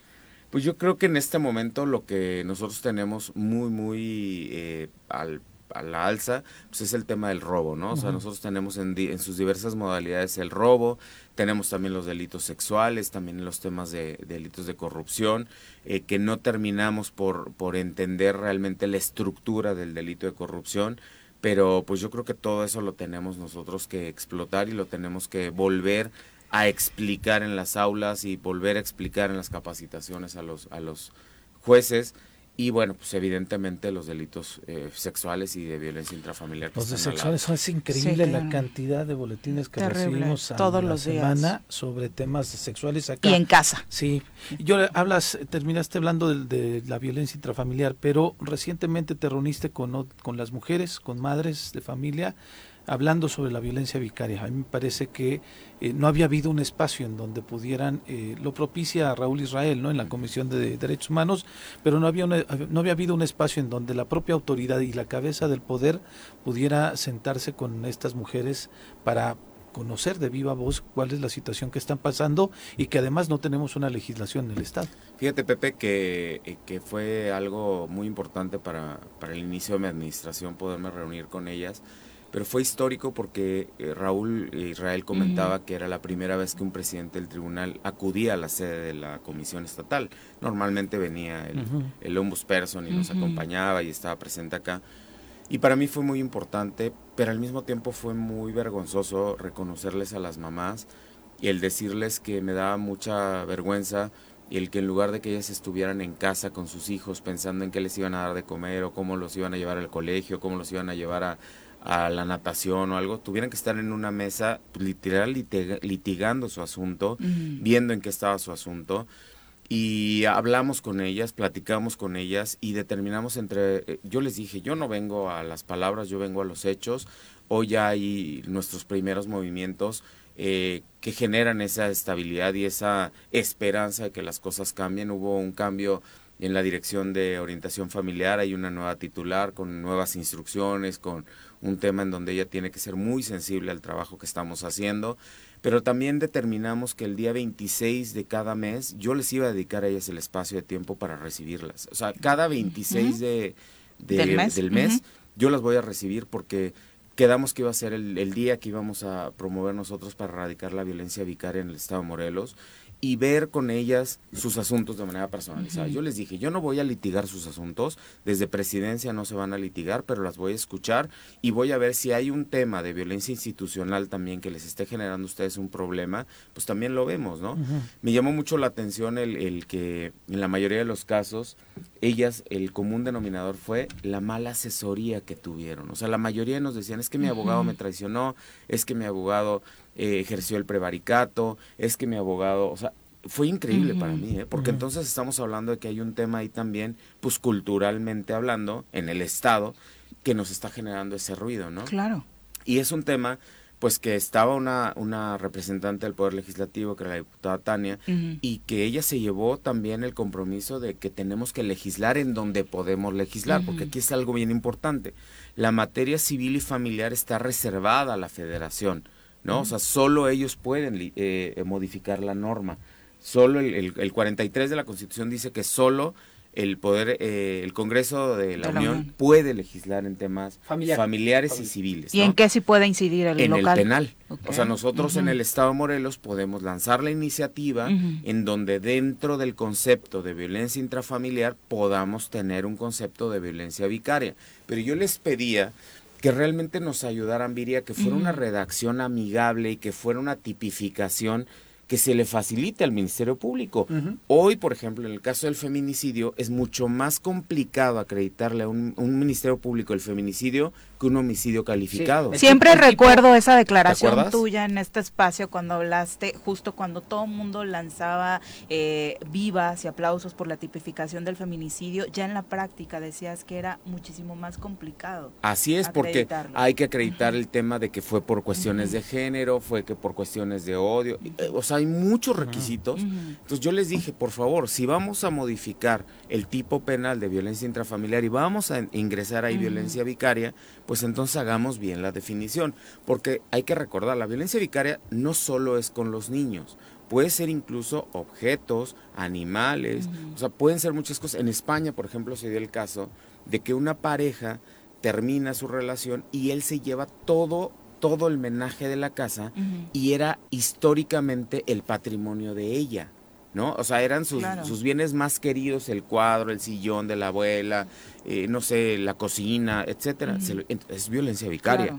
Entonces, al final tenemos nosotros que hacer una diferencia de que si se trata de un robo entre cónyuges y o se trata de violencia intrafamiliar. O sea, hay, hay, que entrar en un tema dogmático, académico y no nada más, perdón que lo diga y lo digo con mucha responsabilidad y aquí hay un ex legislador, entrar al tema del populismo legislativo, ¿no? O sea, de que, ay, respondo en este momento a las masas y cambio. Y al rato nos dejan a nosotros el tema de que para imponer una sanción es complicadísimo. Oye, yo, yo he preguntado muchas veces en este tema eh, la diferencia perdóname, mi, aunque soy abogado, tú, tú eres doctor en la materia y yo no, la diferencia entre violencia vicaria y alienación parental.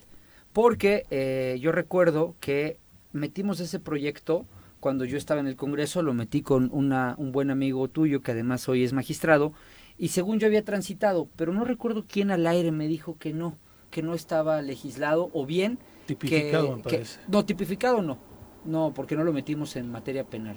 Lo, platicamos con Natsieli en esta sección eh, de feminismo. No entiendo la diferencia y también no existe efectivamente este el tipo penal no. El tipo penal de alienación no está no está obviamente en el código eh, civil y el familiar alguna de esas modalidades y derivaciones psicológicas.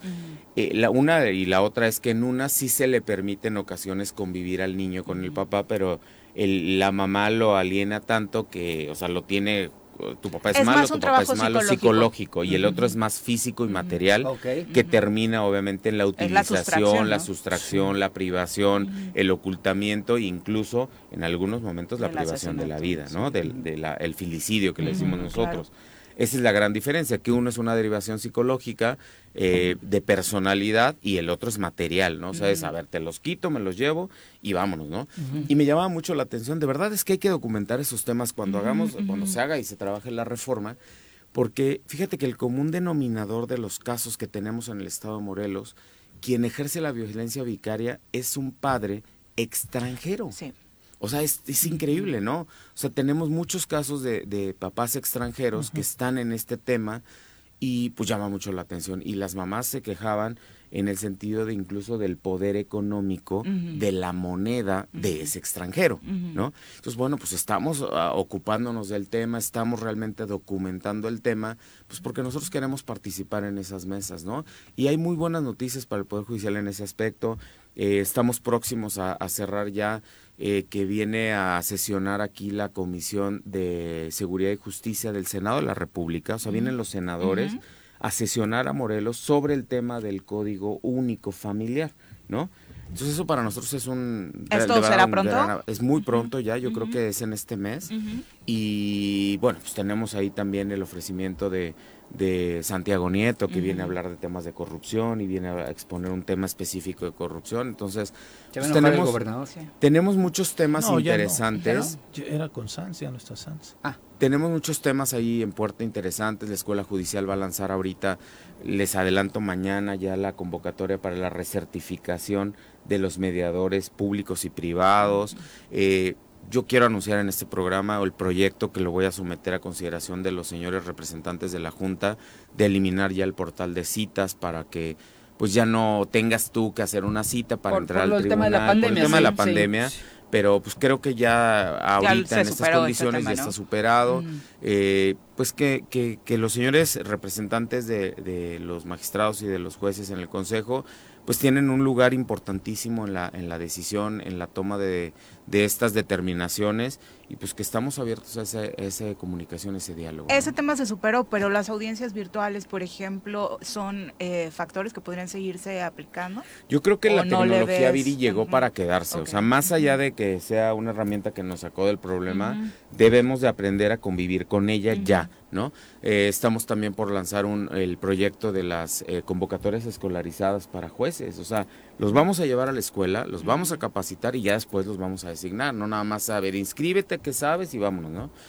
Y el tema de las audiencias virtuales, o sea, vamos a establecer nosotros, por ejemplo, un juez especializado en actos de investigación, ¿no? Un juez que esté 24/7, tecnológicamente hablando, y que si le solicitan un cateo a la 1, 2, 3 de la mañana, pues él esté listo para liberarlo, aunque sea por videoconferencia, ¿no? Y pues vamos a trabajar a mí. Hoy el Poder Judicial no está listo para eso. Yo creo que no, yo creo que como muchas instituciones, muchos poderes, pues no estábamos preparados, nos agarraron con los dedos en la puerta pero pues ya hoy que lo estamos viviendo, pues tenemos que modificar y tenemos que proponer algo diferente con lo que tenemos, porque también esa es una realidad, dirían los chavos, o sea, es lo que hay y pues es con lo que vamos a trabajar y pues vamos a echar para adelante. Una breve pausa, dice que eh, la está enunciada la alineación parental, pero no plantea ninguna consecuencia legal. Ah, Deja abierto el criterio del juzgador, pero no es causal para determinar la custodia o la paternidad. Eso fue lo que metimos. Eso es lo que... seguramente. Lo que me están pasando acá de información. Y, nada más ahora que se retoma ese tema como acotación sobre el feminicidio, a pesar de esta visión que tenía sobre lo complicado para juzgar eh, este delito, ¿se ha avanzado en esa materia o se tiene que perfeccionar? Se tiene que perfeccionar. Nosotros ahorita vamos a hacer una invitación a la, a la Fiscalía para que retomemos los conversatorios, tanto a nivel local como a nivel federal. O sea, eh, invitaremos a los jueces federales a que platiquen con nosotros los conceptos que están viendo que estamos fallando en nuestras resoluciones. Invitaremos a la CES para hablar del informe policial homologado, las puestas a disposición. Invitaremos a la fiscalía para decirles, bueno, a ver, ¿por qué no nos entendemos en audiencia? ¿Qué es lo que está pasando? Pero también invitaremos a los abogados defensores a que escuchen los criterios, cómo los vamos a ir normando y homologando en el tribunal para que ellos sepan el por qué de las decisiones que estamos tomando. Particularmente con Guarneros y con el fiscal, ¿cómo es la relación? Así es, es, es, es muy cordial, o sea, realmente yo, pues bueno, con los dos he tenido la oportunidad de convivir porque recordarán que yo formo parte de la mesa de seguridad, representando al Poder Judicial, y entonces eso me dio la oportunidad de estar cerca de ellos, de convivir, pero sobre todo de respetar esa, esa línea de trabajo y decirles, bueno, el Poder Judicial se hace responsable de lo que le toca hacerse responsable, ¿no? Entonces nosotros, pues si nos traen un, un informe policial homologado que, es, que tiene deficiencias, pues no vamos a convalidar esa detención, ¿no? Sabes que tuve la oportunidad de visitar el centro de atención para mujeres, el que está en Las Palmas, y hay una sala para juicios orales que nos dicen que no se ha usado. Así es, estamos también por echar a andar ese proyecto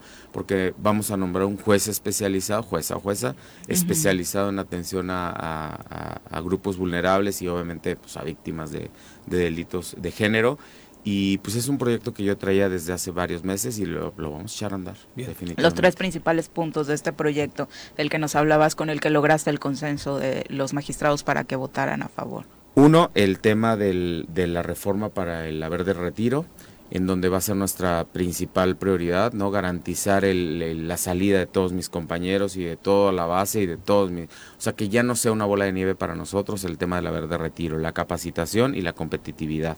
O sea, necesitamos regresar a los mejores lugares, pero sobre todo la eficacia en la impartición de justicia, que seamos eficaces. El haber de retiro va a ser duro. Va a ser duro, pero vamos a, mira, yo estoy a favor, ¿eh? O sea, tú te consta en mi legislatura lo, lo que, lo que vamos a tratar es de, de, pues de llegar a esos consensos, de decirles, no vamos a insistir en quedarnos más tiempo, porque ese ya no es en este momento un tema que nosotros estemos manejando. O sea, nosotros tenemos 14 años y con eso nos vamos a quedar. Ese es mi punto de vista.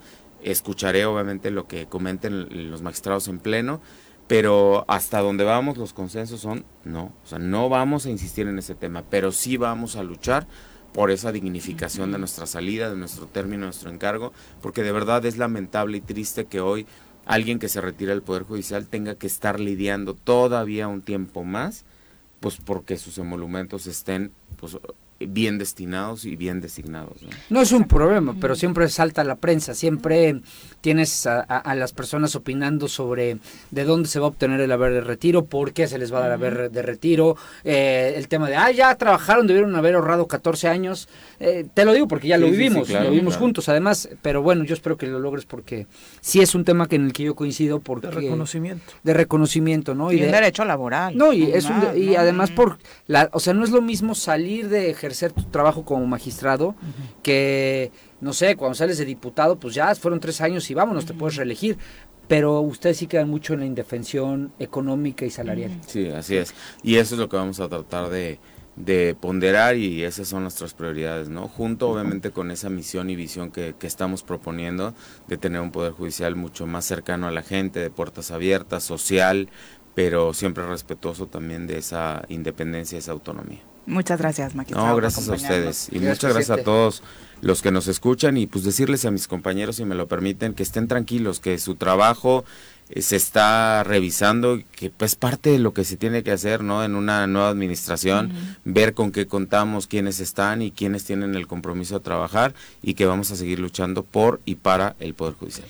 Muchas gracias. Muy buenos días. Enojado con lo del Tan Ortiz, eso ya luego lo contara. No tiene muchas expectativas de su equipo para la siguiente temporada, pero no lo quiere decir al aire. Pues, Vámonos a pausa. Que llegue Cristiano ya. Regresamos. 8 con 33 de la mañana, saludamos con muchísimo gusto a través de la línea telefónica al empresario Antonio Sánchez Purón, líder empresarial en la entidad, eh, a quien siempre recibimos con muchísimo gusto en este espacio. Toño, ¿cómo te va? Muy buenos días. Hola, muy buenos días, gusto en saludarles. Oye, pues obviamente muy interesados en conocer eh, la opinión del sector empresarial en Morelos sobre estas determinaciones que algunos municipios están tomando, algunos ya en la práctica, otros en el análisis, sobre el alcoholímetro. Mira, eh, de principio me parece una excelente medida en el sentido de que pues bueno, la gente tiene derecho a divertirse, eso no está en tela de juicio. El problema es que cuando termina de divertirse y se va a trasladar a algún lugar, pues tiene que utilizar algún vehículo. Y la cuestión aquí es el que está conduciendo ese vehículo, pues quizá fue parte también de esa diversión y probablemente pueda estar con algunas copas de más.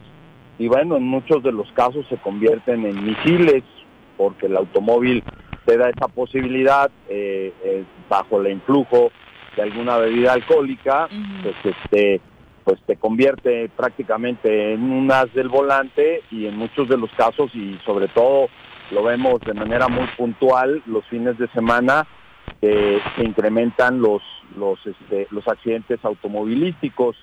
Entonces, bueno, de principio me parece que sería una medida muy, muy buena. Eh, eh, podríamos volver a las personas más responsables, pero aquí habría que meter varios factores. El primero es pues generar la confianza para aquellos que han decidido salir a divertirse, pues que tengan también cómo regresar a su casa eh, en un auto seguro y en el sentido de yo hablo del transporte público de manera este, puntual, los taxis eh, tendríamos que buscar qué medidas se pueden se pudieran empezar a manejar con, con los taxis, que fueran taxis seguros, ya se ha trabajado en algunas en algunos casos ese mismo modelo. Sin embargo, bueno, hoy después de muchos de los acontecimientos que estamos viendo los últimos días, pues salta la duda esa situación, ¿no? Entonces, bueno, sería lo primero. Lo segundo es que no se castigara al automóvil, lo que se tiene que castigar es la conducta de la persona. Entonces, bueno, habría que buscar también ahí qué medidas se pueden llevar a cabo. Y lo que más nos preocupa es que muchas de las veces eh, las medidas no surten los efectos por los cuales están diseñados, sino que se convierten quizá en un mecanismo más de extorsión. Y, y una de las de los cuestionamientos sería que de qué manera vamos a verificar que el que primero el que viene conduciendo es, no esté en condiciones de acuerdo a las normas y la, la ley aplicable, pero que también no sea sujeto el servidor público a que a través de una dádiva los dejen pasar. Entonces, bueno, esos serían los cuestionamientos ante esta posible implementación de, del alcoholímetro. Eh, es eh, la verdad importante escuchar la voz eh, como parte del Consejo Coordinador Empresarial, Toño, porque históricamente como que no había estado muy de acuerdo el empresariado de que particularmente en Cuernavaca se aterrizaran proyectos como este, pensando o argumentando que pudieran bajar pues el promedio de turistas que nos visitan, es decir, ausentarlos. No, mira, en otros países del mundo no baja, y no baja el consumo de alcohol derivado del alcoholímetro, lo que sí bajan son los accidentes. Entonces, si se implementa un programa eh, realmente eh, enfocado a la disminución de conducir bajo los efectos del alcohol, porque pues la cuestión de la diversión, cada uno decide qué hacer y qué no hacer, tenemos está muy bien reglamentado y hay lugares específicos para ello. Entonces esa parte no no está en tela de juicio. Lo que sí es que aquel que se sube al automóvil.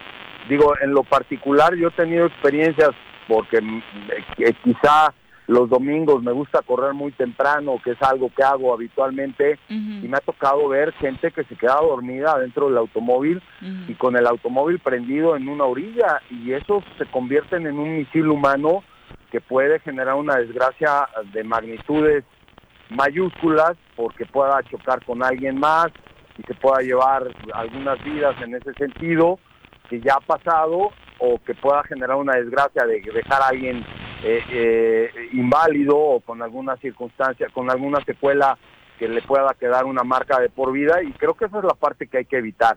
La diversión no está en tela de juicio, la diversión la gente lo puede hacer bajo las normas y leyes que hoy existen, en los lugares específicos para ellos, con, también con la normatividad que existe. Aquí la cuestión es el manejar bajo los influjos del alcohol y lo que puede generar, pero que realmente surta el efecto que, que se está deseando. La licencia también pudiera ser sujeta a generarle puntajes, como lo hacen en otros países, y dependiendo cómo te encuentres y qué, haga, qué acción hayas tomado, quitar, empezar a quitar puntos hasta retirártela. No sé, o sea, hay muchas medidas que se pueden llevar a cabo para evitar que la gente conduzca bajo los influjos del alcohol pero tampoco evitar que se divierta. Exacto. Finalmente, Toño, y ya en, eh, buscando un punto de vista sobre los acontecimientos políticos en la entidad, estas reuniones del Ejecutivo Estatal con el Legislativo, con el Poder Judicial y sus titulares, eh, te, ¿te motiva, te da esperanza de que las cosas pudieran avanzar un poquito más rápido en los asuntos que le interesan al Estado? Favor eh, totalmente en la cuestión de caminar juntos. Nosotros lo hemos pedido como sector empresarial, eh, las circunstancias no lo han permitido, no se han dado las situaciones. Sin embargo, hay otros poderes que creo que son primordiales, que transiten de manera conjunta y creo que parte del quehacer político tiene que ver con ello. Y si no hay una comunión entre todos los actores haciendo a un lado las corrientes políticas, las preferencias, etcétera, etcétera, pues el Estado tiene que tener una directriz y esa la marcan el gobernador y los otros dos poderes, porque hoy uno de los vivos ejemplos es pues que estamos transitando con una ley de ingresos 2019 a falta de acuerdos. Y creo que eso es parte del trabajo que tiene que hacer el gobierno eh, tiene que buscar los canales, tiene que buscar los consensos, pero también por las otras partes, pues tiene que haber las voluntades. Y creo que si eso se amalgama, pues el Estado podrá transitar en otro rumbo y bajo otras circunstancias. Como siempre, muchas gracias por la comunicación, Toño. Muy buenos días. Gracias a ustedes, fuerte abrazo. Un abrazo. Bueno, y la música que usted estuvo escuchando de fondo con Camila Cabello era cortesía de Francisco Santillán. Perdón, Arredondo. Es que, este, estaba viendo hasta que me di cuenta que estaba sonando. Bam, bam. No podía apagarlo. Pensé que era música misógina.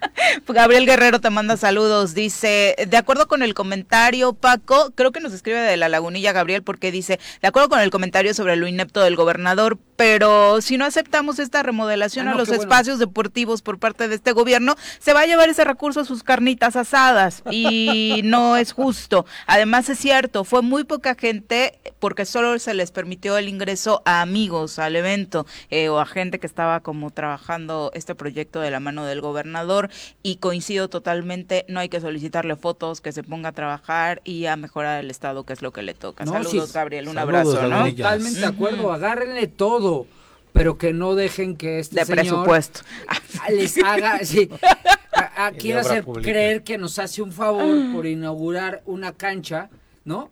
Cuando es una cancha que hace, ojalá le hiciera con su dinero. Él ganó mucho dinero de futbolista, gana mucho también ahorita de gobernador, porque sus ingresos no me cuadran. No se lo celebren, es su obligación, es todo lo que es todo lo que digo. Y ustedes, todo lo que les lleve de recursos, pues por supuesto bienvenido. pero teniendo muy claro, la comunidad. Teniendo muy claro que pues no nos hace un favor, ¿eh? Exacto. No, no, no, es, no es San Cuauhtémoc. Todo el punto para él, por supuesto. Y aprovechando que ya llegó Natsieli Carranco, creo que ahorita hacemos el comentario que por ahí tenías pendientes sobre, sobre la UAM, que también va a ser un tema importante con la comisión. ¿Lo, vas a abordar o quieres? Lo vamos a tirar. Todo lo que necesitas saber sobre feminismo para que caiga el patriarcado. Con Nat Carranco. Nat, ¿cómo te va? Muy buenos días. buenos días, Pepe, Viri, Paco. Es que me parece que es un precedente. me parece que la Comisión de Derechos Humanos no había emitido una recomendación hacia un rector de la universidad o hacia la máxima casa de estudios. Y en este caso es específicamente, me atrevo a leerlo, Nad, la Comisión de Derechos Humanos de Morelos determinó que la Universidad Autónoma del Estado de Morelos violó el derecho a una, a una vida libre de violencia de una adolescente de preparatoria víctima de acoso sexual Así también califica que la menor quedó desprotegida en materia de seguridad jurídica, condición que la máxima casa de estudios debió garantizar, ya que su acosador tuvo el tiempo suficiente para interponer un amparo y evitar un juicio en su contra, argumentando que existió una persecución en su contra. Esto se lee en la recomendación emitida por el organismo con fecha de 23 de mayo en donde la Comisión de Derechos Humanos determina que la joven que en el 2019 sufrió hostigamiento sexual por parte de su profesor de biología en la preparatoria número 4 del municipio de Jojutla sea integrada en el padrón de la Comisión Estatal de Víctimas.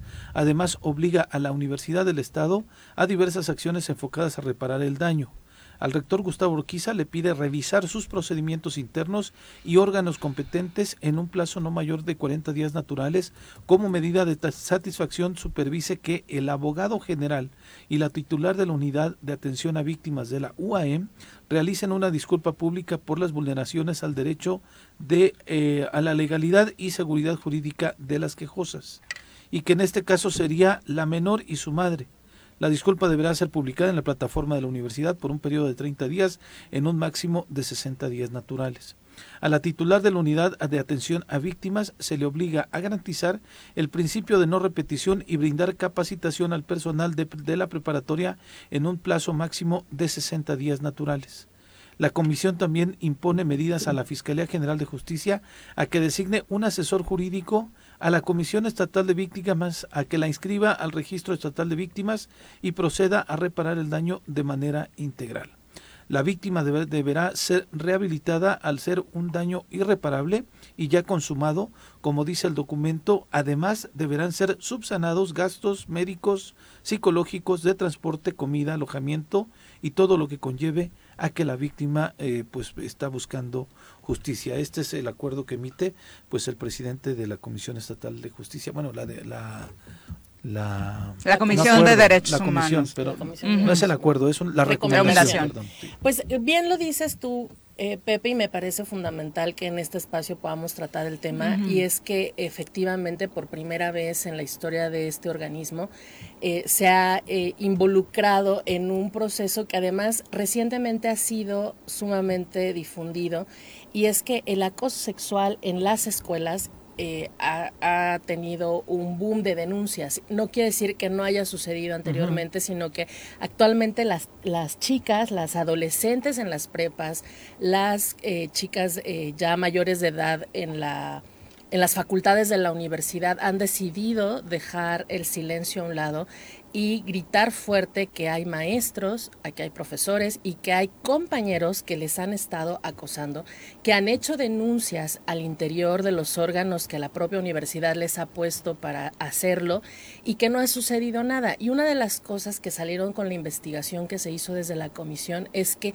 em, hace algunos años se creó la unidad de atención a víctimas de violencia en, perdón, en la universidad, pero se creó a través de un protocolo por lo tanto no forma parte del estatuto universitario.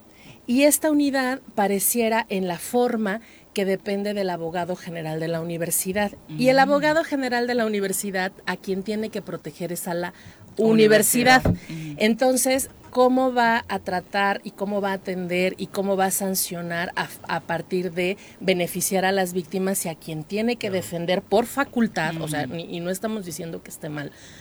Eh, es al, al rector, a Porque la universidad. así se lo mandata su reglamento. Así se lo mandata. Entonces, esta unidad debe de ser autónoma en acción y en gestión.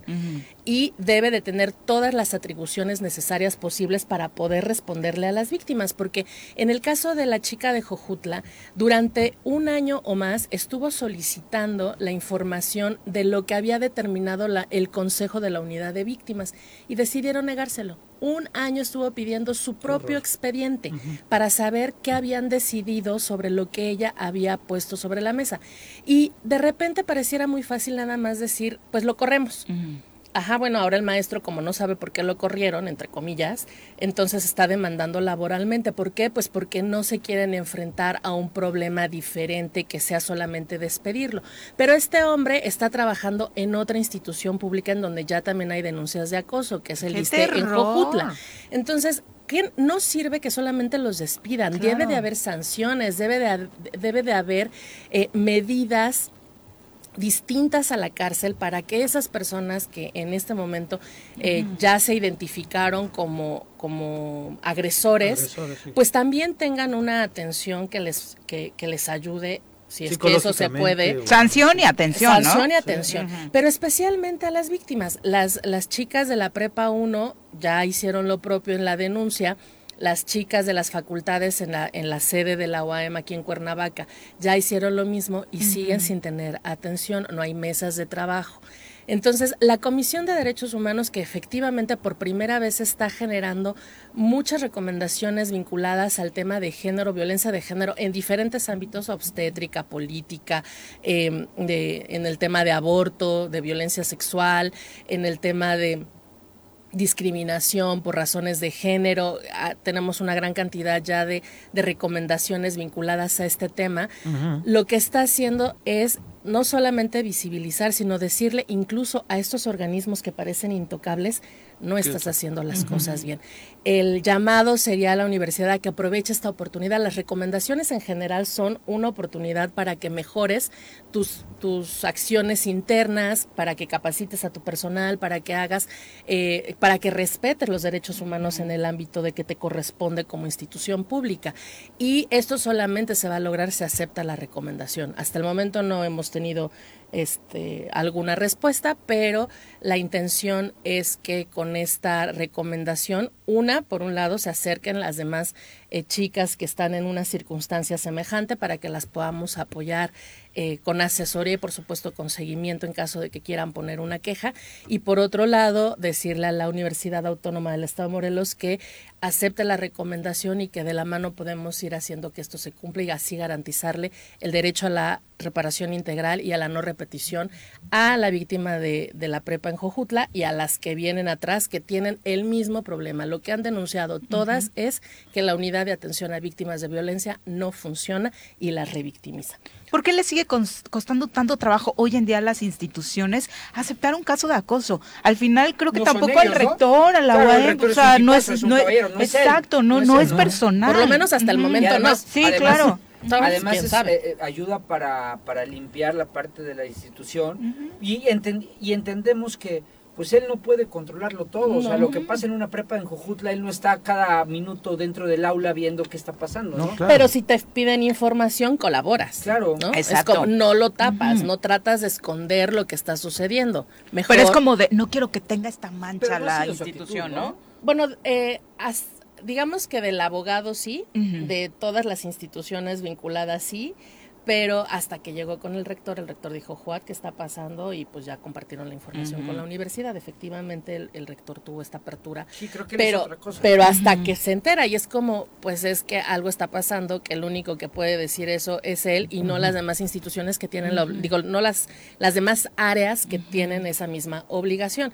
Entonces, por eso creemos que generar estas modificaciones de la, de la legislación interna de la, de la universidad favorecería en mucho la atención que le estén dando a las víctimas en este tema de acoso sexual y en muchos otros que se dan al interior de la universidad y que tal vez ahorita no tienen tanta visibilidad. Porque de nueva cuenta montaron un tendedero de denuncias las chicas y no fue un número menor el que se exhibió. No, y esas son las que están dispuestas a dar la cara, porque incluso en la, en la Facultad de Derecho hubo muchas chicas que fueron con cara tapada porque decían es que si los profesores nos ven, van a tomar eh, represalias en nuestras calificaciones y en esas cosas y no queremos poner en riesgo nuestra, nuestra vida académica. O sea, por es, es, el claro ejemplo del poder que se ejerce de, eh, del el ingrediente principal de la violencia es esta jerarquía que hay para poder hacerte daño a través de diferentes mecanismos. Y esta violencia dentro de las escuelas está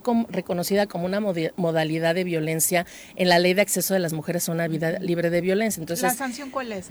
Pues mira, Porque aparte de mostrar el acoso también es una... Claro, el, el, acoso está contemplado como un, o como un delito, pero no es un delito necesariamente que tenga prisión eh, oficiosa, que antes se les llamaba eh, delitos graves pero si hay una sanción si terminan todo el procedimiento. Hasta donde entiendo, todas las chicas que hicieron denuncia, por lo menos de la prepa de Jojutla y la prepa de, la prepa 1, han puesto denuncias ya en contra de estas personas, pero pues hay otros mecanismos dentro de la, de la institución y con la comisión que ya ha llevado a esto. Entonces, seguramente si esto sigue avanzando, en algún momento habrá una sentencia que permita que haya otro reconocimiento de la víctima para que les den otra reparación del daño por la parte penal y no solamente por violación a derechos humanos. Y de nueva cuenta vuelve a quedar exhibido un problema que parecía superado al menos para la sociedad, ¿no? Las estudiantes por supuesto lo viven todos los días, pero parecía que era un asunto de, uy, en aquellos tiempos me acusaba el profe y demás. Pero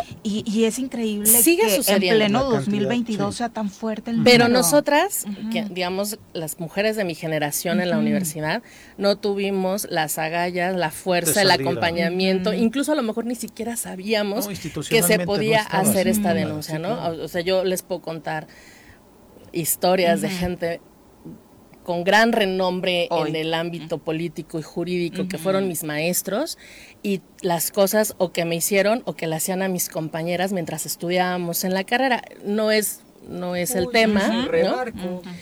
Aprendan mis estudiantes si me están escuchando. Pues mira, deja que seas barco, con que no seas acosador. O sea, esa es, esa es la importancia, que no, o que no discrimines a las mujeres por estar estudiando una carrera que suponen que es para hombres. No, mis mejores estudiantes son mujeres, las mejores de mi La verdad es que sí somos muy buenas. No, sí, de verdad, de verdad, Pero bueno que aparte, entonces, bueno, ese, ese es como se encuentra en este momento la recomendación de derechos humanos. Por alusión personal, de hace unos momentos cuando estuvo el magistrado presidente aquí, es el, lo que comentabas, Paco, yo fui la que dijo que no estaba legislado y en otro programa dije, eh, me retracto porque volví a ah. buscar, solo que sabes que en el código, en el código familiar no se reconoce como alienación parental, entonces cuando lo busqué no me aparecía nada como eso, tiene otro nombre que era largo y no recuerdo algo así como de lastimar a los papás o de hacerle cosas feas a los papás, no sé, era como un nombre muy largo y raro, pero efectivamente la alienación, bueno, ya explicaron aquí, pero sí, sí hice reconocimiento público de que eh, tenías razón en cuanto a la legislación dentro del Código Familiar. Es que nosotros hicimos una reforma así, me acordaba, le pregunté a la persona que me ayudaba en ese momento, que hoy es magistrado, le dije, oye, no hicimos esto. Me dijo, sí, ahí está, de verdad. También metimos el divorcio encausado, que es, bueno, es un tema muy técnico que se me olvidó preguntarle a Jorge fuera del aire, pero sí tenía como noción de que algo habíamos hecho, ¿no? A lo mejor, e, te estoy hablando en 2015, 2016, el concepto de violencia vicaria no se manejaba. No, no, no, no, es, muy reciente, es El, término. Y, y, ahora con los temas de, de esta, de, de, lo que está pasando, en, en, que cada vez se extiende más, eh, creo que sí es necesaria una legislación mucho más fuerte pero en ese entonces, ahora sí que en mis épocas, en tus eh, tiempos, en mis tiempos, con alienación parental era más que suficiente, ¿no? Pero ya esto ya cambió y está muy duro, ¿no? Es, es, es terrible, pues eh, lamentablemente el tiempo se nos fue. Agradezco que podamos haber hablado de la recomendación, porque me parece que es un tiempo ya venía preparado. No, venía, Por eso estaba poniendo. Gracias, Pepe, pero te parecía que parecía que Israel te estaba diciendo, mete mi mete mi porque traías hasta la ansiedad de leerlo, no. mano. No, tenía la ansiedad de, de destacar el caso que me parece claro. Sí, sí, a mí me parece. No, estuvo muy bien. A ver si nos dejas en la que viene ya seguir hablando de canciones. Pero prometo, sigo teniendo una gran cantidad de canciones aquí para Y te paso en un momento las de los radioescuchas. ¿Sabes que tuvimos un, una, una respuesta súper fuerte? De la gente. No, o sea, pues es que la música es pues algo que nos da color en la vida. Rating, no, pues, se fue todo el mundo contigo. Sí, claro, porque no tengo nada que ver en eso. Entonces yo solamente vengo a hacer opacada por mi compañero Paco pero la próxima semana... Compañere. Compañere. Este, la próxima semana estaremos, si no hay otro tema tan relevante como este que me, me pareció que teníamos que tocar el tema este sobre la UAM, pero entonces le damos seguimiento a la segunda parte de música. Siguen nutriendo las propuestas a través de las redes sociales. Oye, ahora Soy Robledo me está molestando que lea algo. ¿Quién? Zoe Robledo. Ay, Ya no nos da Sí. tiempo porque No luego nos nos, da tiempo, regaña no. Nada sí. más, son 9.275 médicos y médicas las que se han inscrito de las 13.000 plazas. Una semana, ¿eh? Eso, eso significa que hay muchos médicos y médicas. Sí, pero en las comunidades rurales donde dijeron que no se querían inscribir, sigue. Sí. Mañana lo analizamos. Muchas gracias, Nat. Gracias a ustedes, nos vemos Muy la buenos próxima días. semana. Ya nos vamos, Paco. Cuídense, Viri, gracias. Pepe. Gracias. Checo público. acaba de renovar con Red Sí, Bull hasta sí, cuatro años 2024, más. ¿eh? Entonces ahí está eh, la confirmación de que es estrellita en Red Bull. Entonces Pepe, sí se merecía la peda. ¿Qué? Yo me hubiera puesto toda la güey. semana. A mí me sacan cargando en hombros. Toda la A mí me semana. hubiera prohibido conducir Y aparte carrera. de a gratis, champán, bueno, ¿no? Ya nos vamos, buenos días. ¡Uy! ¡Se acabó! Pues así es esto.